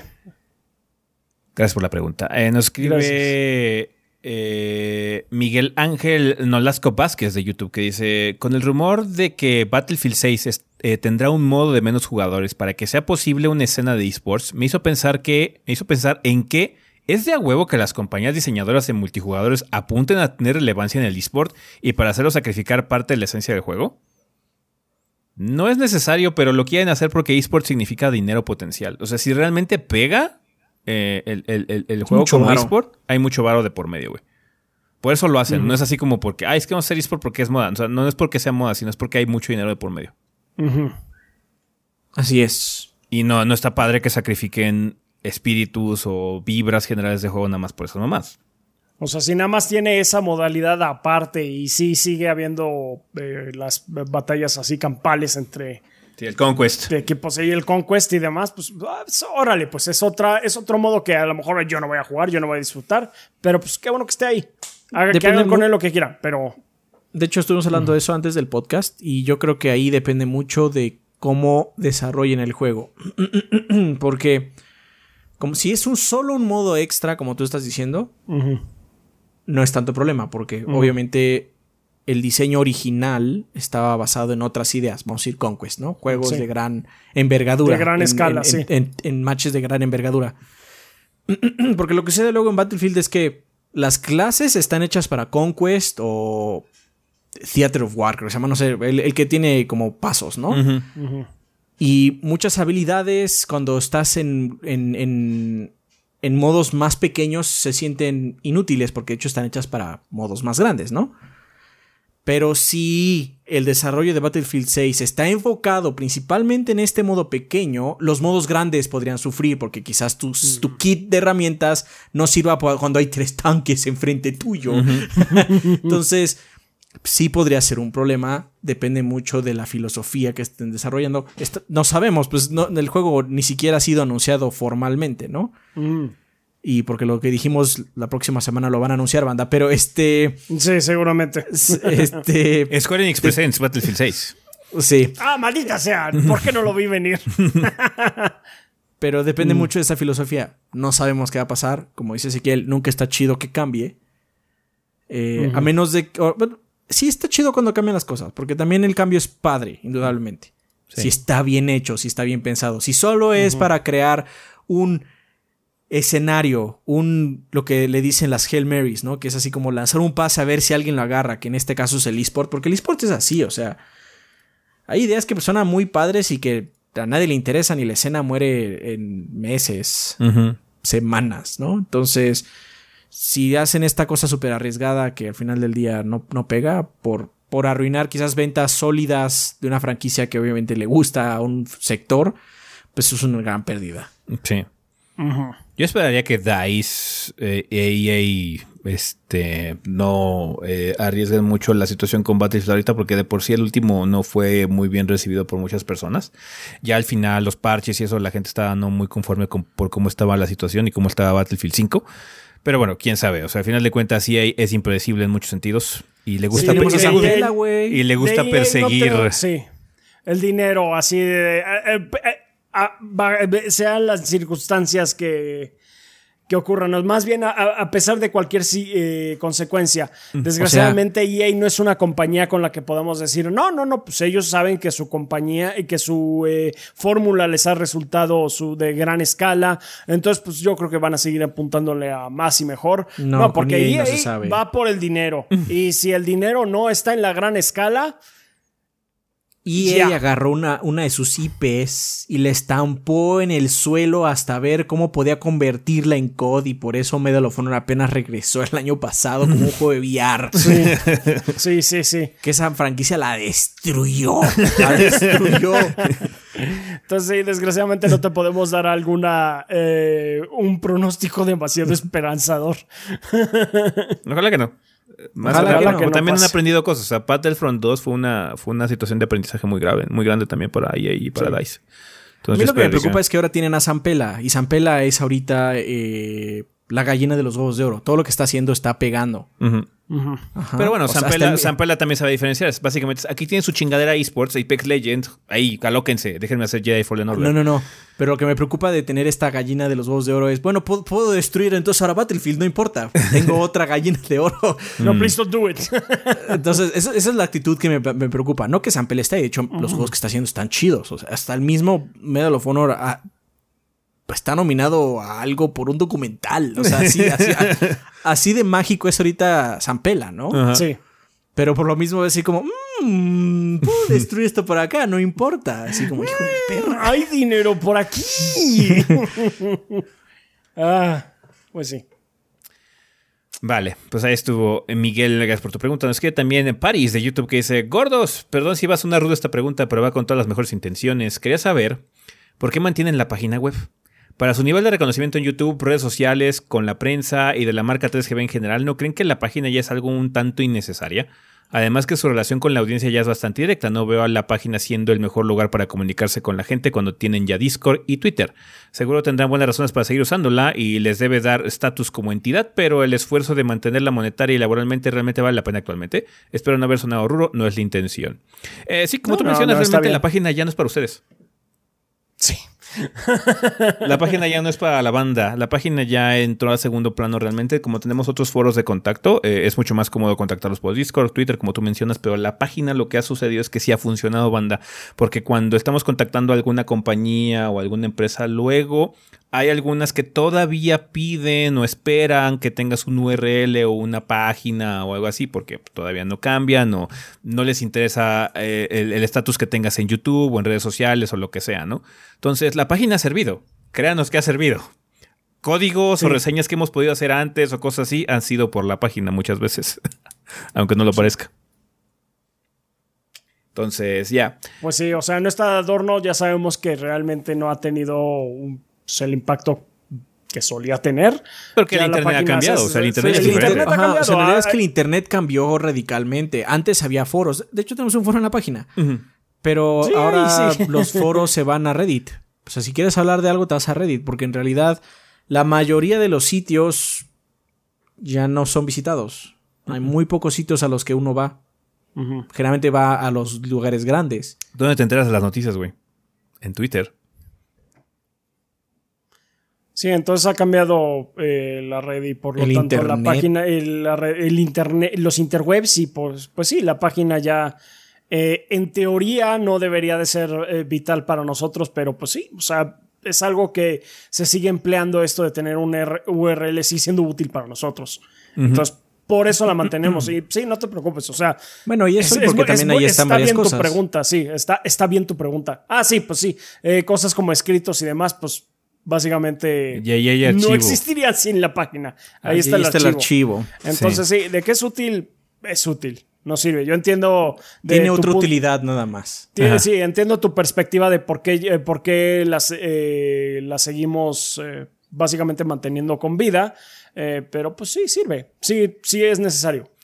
Y va a llegar un punto donde quizás ya no sea necesaria y creemos que le vamos a dar un cambio radical. Eh, eh, cuando eso suceda, muy probablemente sigamos teniendo un URL para poder seguir teniendo ese archivo porque muchos podcasts nada más están ahí. El spoilerburgo de Last of Us Banda que siempre llega un cabrón a preguntar que dónde está. Siempre llega alguien a preguntar dónde está. Ahí está, está en la página, banda. Entonces, hay muchas reseñas que ni siquiera están en YouTube, están en la página. Entonces, eh, sirve para tener archivo y sirve para cuando tenemos algún tipo de contacto con alguna compañía o empresa, cuando estamos hablando de recibir copias o que nos consideren para press releases o cosas así también.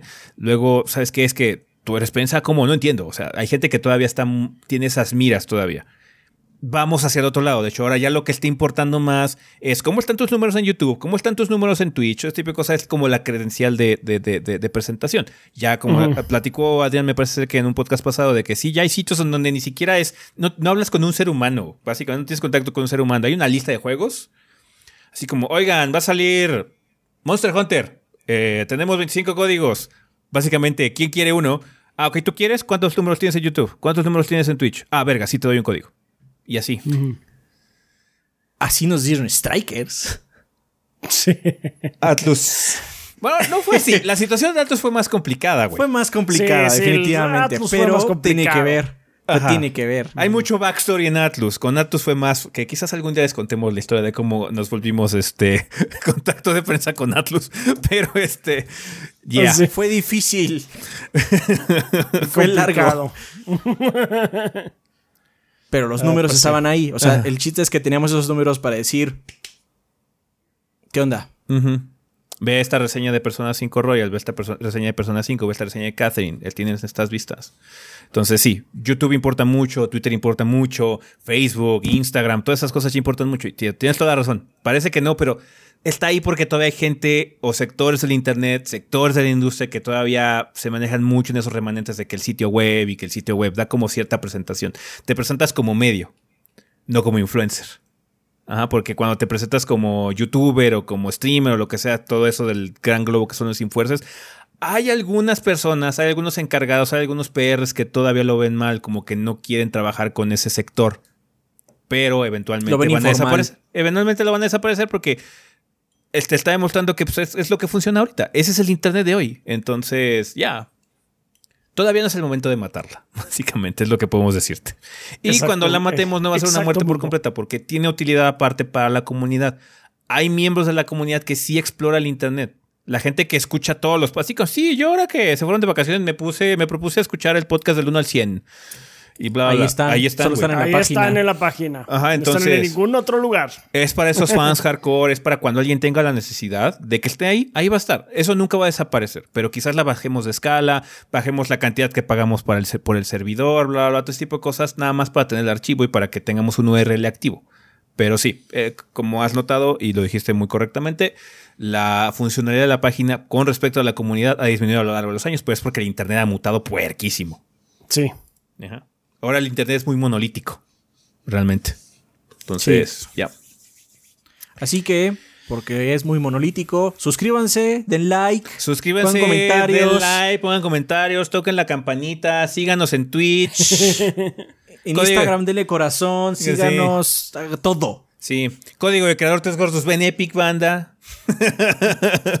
no really, please do it. Entonces, ya. Bueno, banda, pues eh, eso sería todo con respecto a la sección de comunidad. Muchísimas gracias por sus preguntas. Ojalá que la siguiente semana podamos contar con muchas más. Y vergas, vamos a terminar este desmadre que ya se hizo tarde.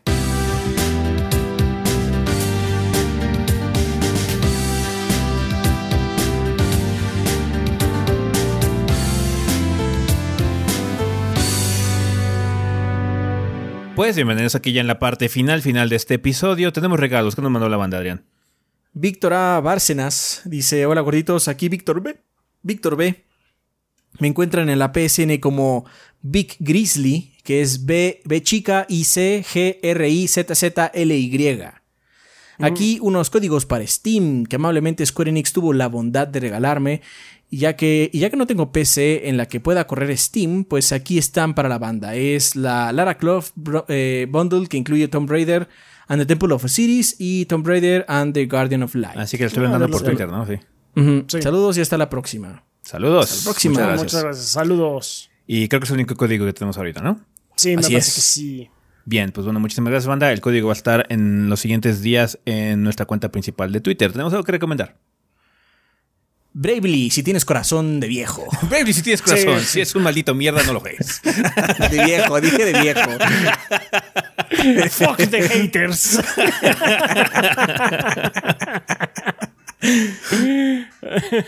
Pero Bravely, si tienes esas sensibilidades de juegos JRPG viejitos. Está bien. Pues sí. Sí, bastante padre Bravely. si, les gusta, si, les gustó el primero, este les va a gustar también. Eh, está menos intenso el final, qué bueno. Sí, está menos, está menos grindy el final, a pesar de que sea grindy el, el asunto. Y ya. Nada más tengan en cuenta que sí es un, es un juego con nociones muy, muy old school. Entonces, puede chocar con algunas sensibilidades más modernas. Pero es muy buen juego. es muy buen juego, indudablemente. Y pues sí, creo que ahorita yo no tengo. O sea, no, sí, los ports de Crash Bandicoot de Next Gen están muy padres, banda. Eh, si tienen sus versiones de Play 4 o de Xbox One, hagan el upgrade gratis. Em, eh, solo háganlo. El juego va a correr muy, muy chido. Entonces, la verdad, sí, se los recomiendo bastante. Si no han probado Crash y siempre han tenido como incertidumbre o ganas, la, compren la versión de Next Gen si es que tienen una nueva consola. Eh, indudablemente, sé que es muy difícil. Es muy poca gente realmente las tiene. Sí. Pero si lo tienen, si tienen la suerte de tener una consola nueva, eh, pues bueno, y le llama Crash, las versiones de Next Gen están muy vergas. Entonces, entrenle banda, sin ninguna duda. Bien, pues creo que sería todo por esta semana, banda. Eh, muchísimas gracias a toda la gente que nos estuvo escuchando. Un saludo donde quiera que estén. Muchas gracias a todos nuestros Patreons, a todos nuestros subs de Twitch, a toda la gente que compra productos en la tienda, que de hecho ya reabastecimos varios tamaños, banda. Si quieren comprar, ahorita es un buen momento para hacerlo porque hay stock. Entonces, eh, checa nuestra tienda. Li- los links están aquí en la descripción del video si es que nos están viendo en YouTube. Si no, en la página hay una liga también. En Mercado Libre, si no busquen tienda 3GB, ahí nos deberán encontrar. Muchas gracias a la gente eh, que nos sigue también en Facebook. Búsquenos como Tres Gordos Bastardos, Tres Gordos B. Así también nos encuentran en Instagram. Em, nuestra cuenta y red social principal realmente es eh, Twitter, que es TriChobiB. Si no, tenemos cuentas personales que es Chobi el Rafa, Chobi Adrián, Chobi S, Gris, Cindy Kazam y Kid-BG. Eh, por si quieren platicar con alguno de los miembros del staff de forma directa. Muchas gracias a la gente que se suscribe a la versión en audio de este programa a través de Spotify, iTunes, iBox, Podbean y pues donde más haya podcast. Va que va. Y pues vergas, eso sería todo por esta semana, banda. Pensamiento final. Si tienen corazón. si tienen corazón, jueguen Bravely Default. Si no, go fuck yourselves. Perfecto. Pues bueno, banda, eso sería todo con respecto a esta semana. Nosotros nos vamos. Bye. Bye.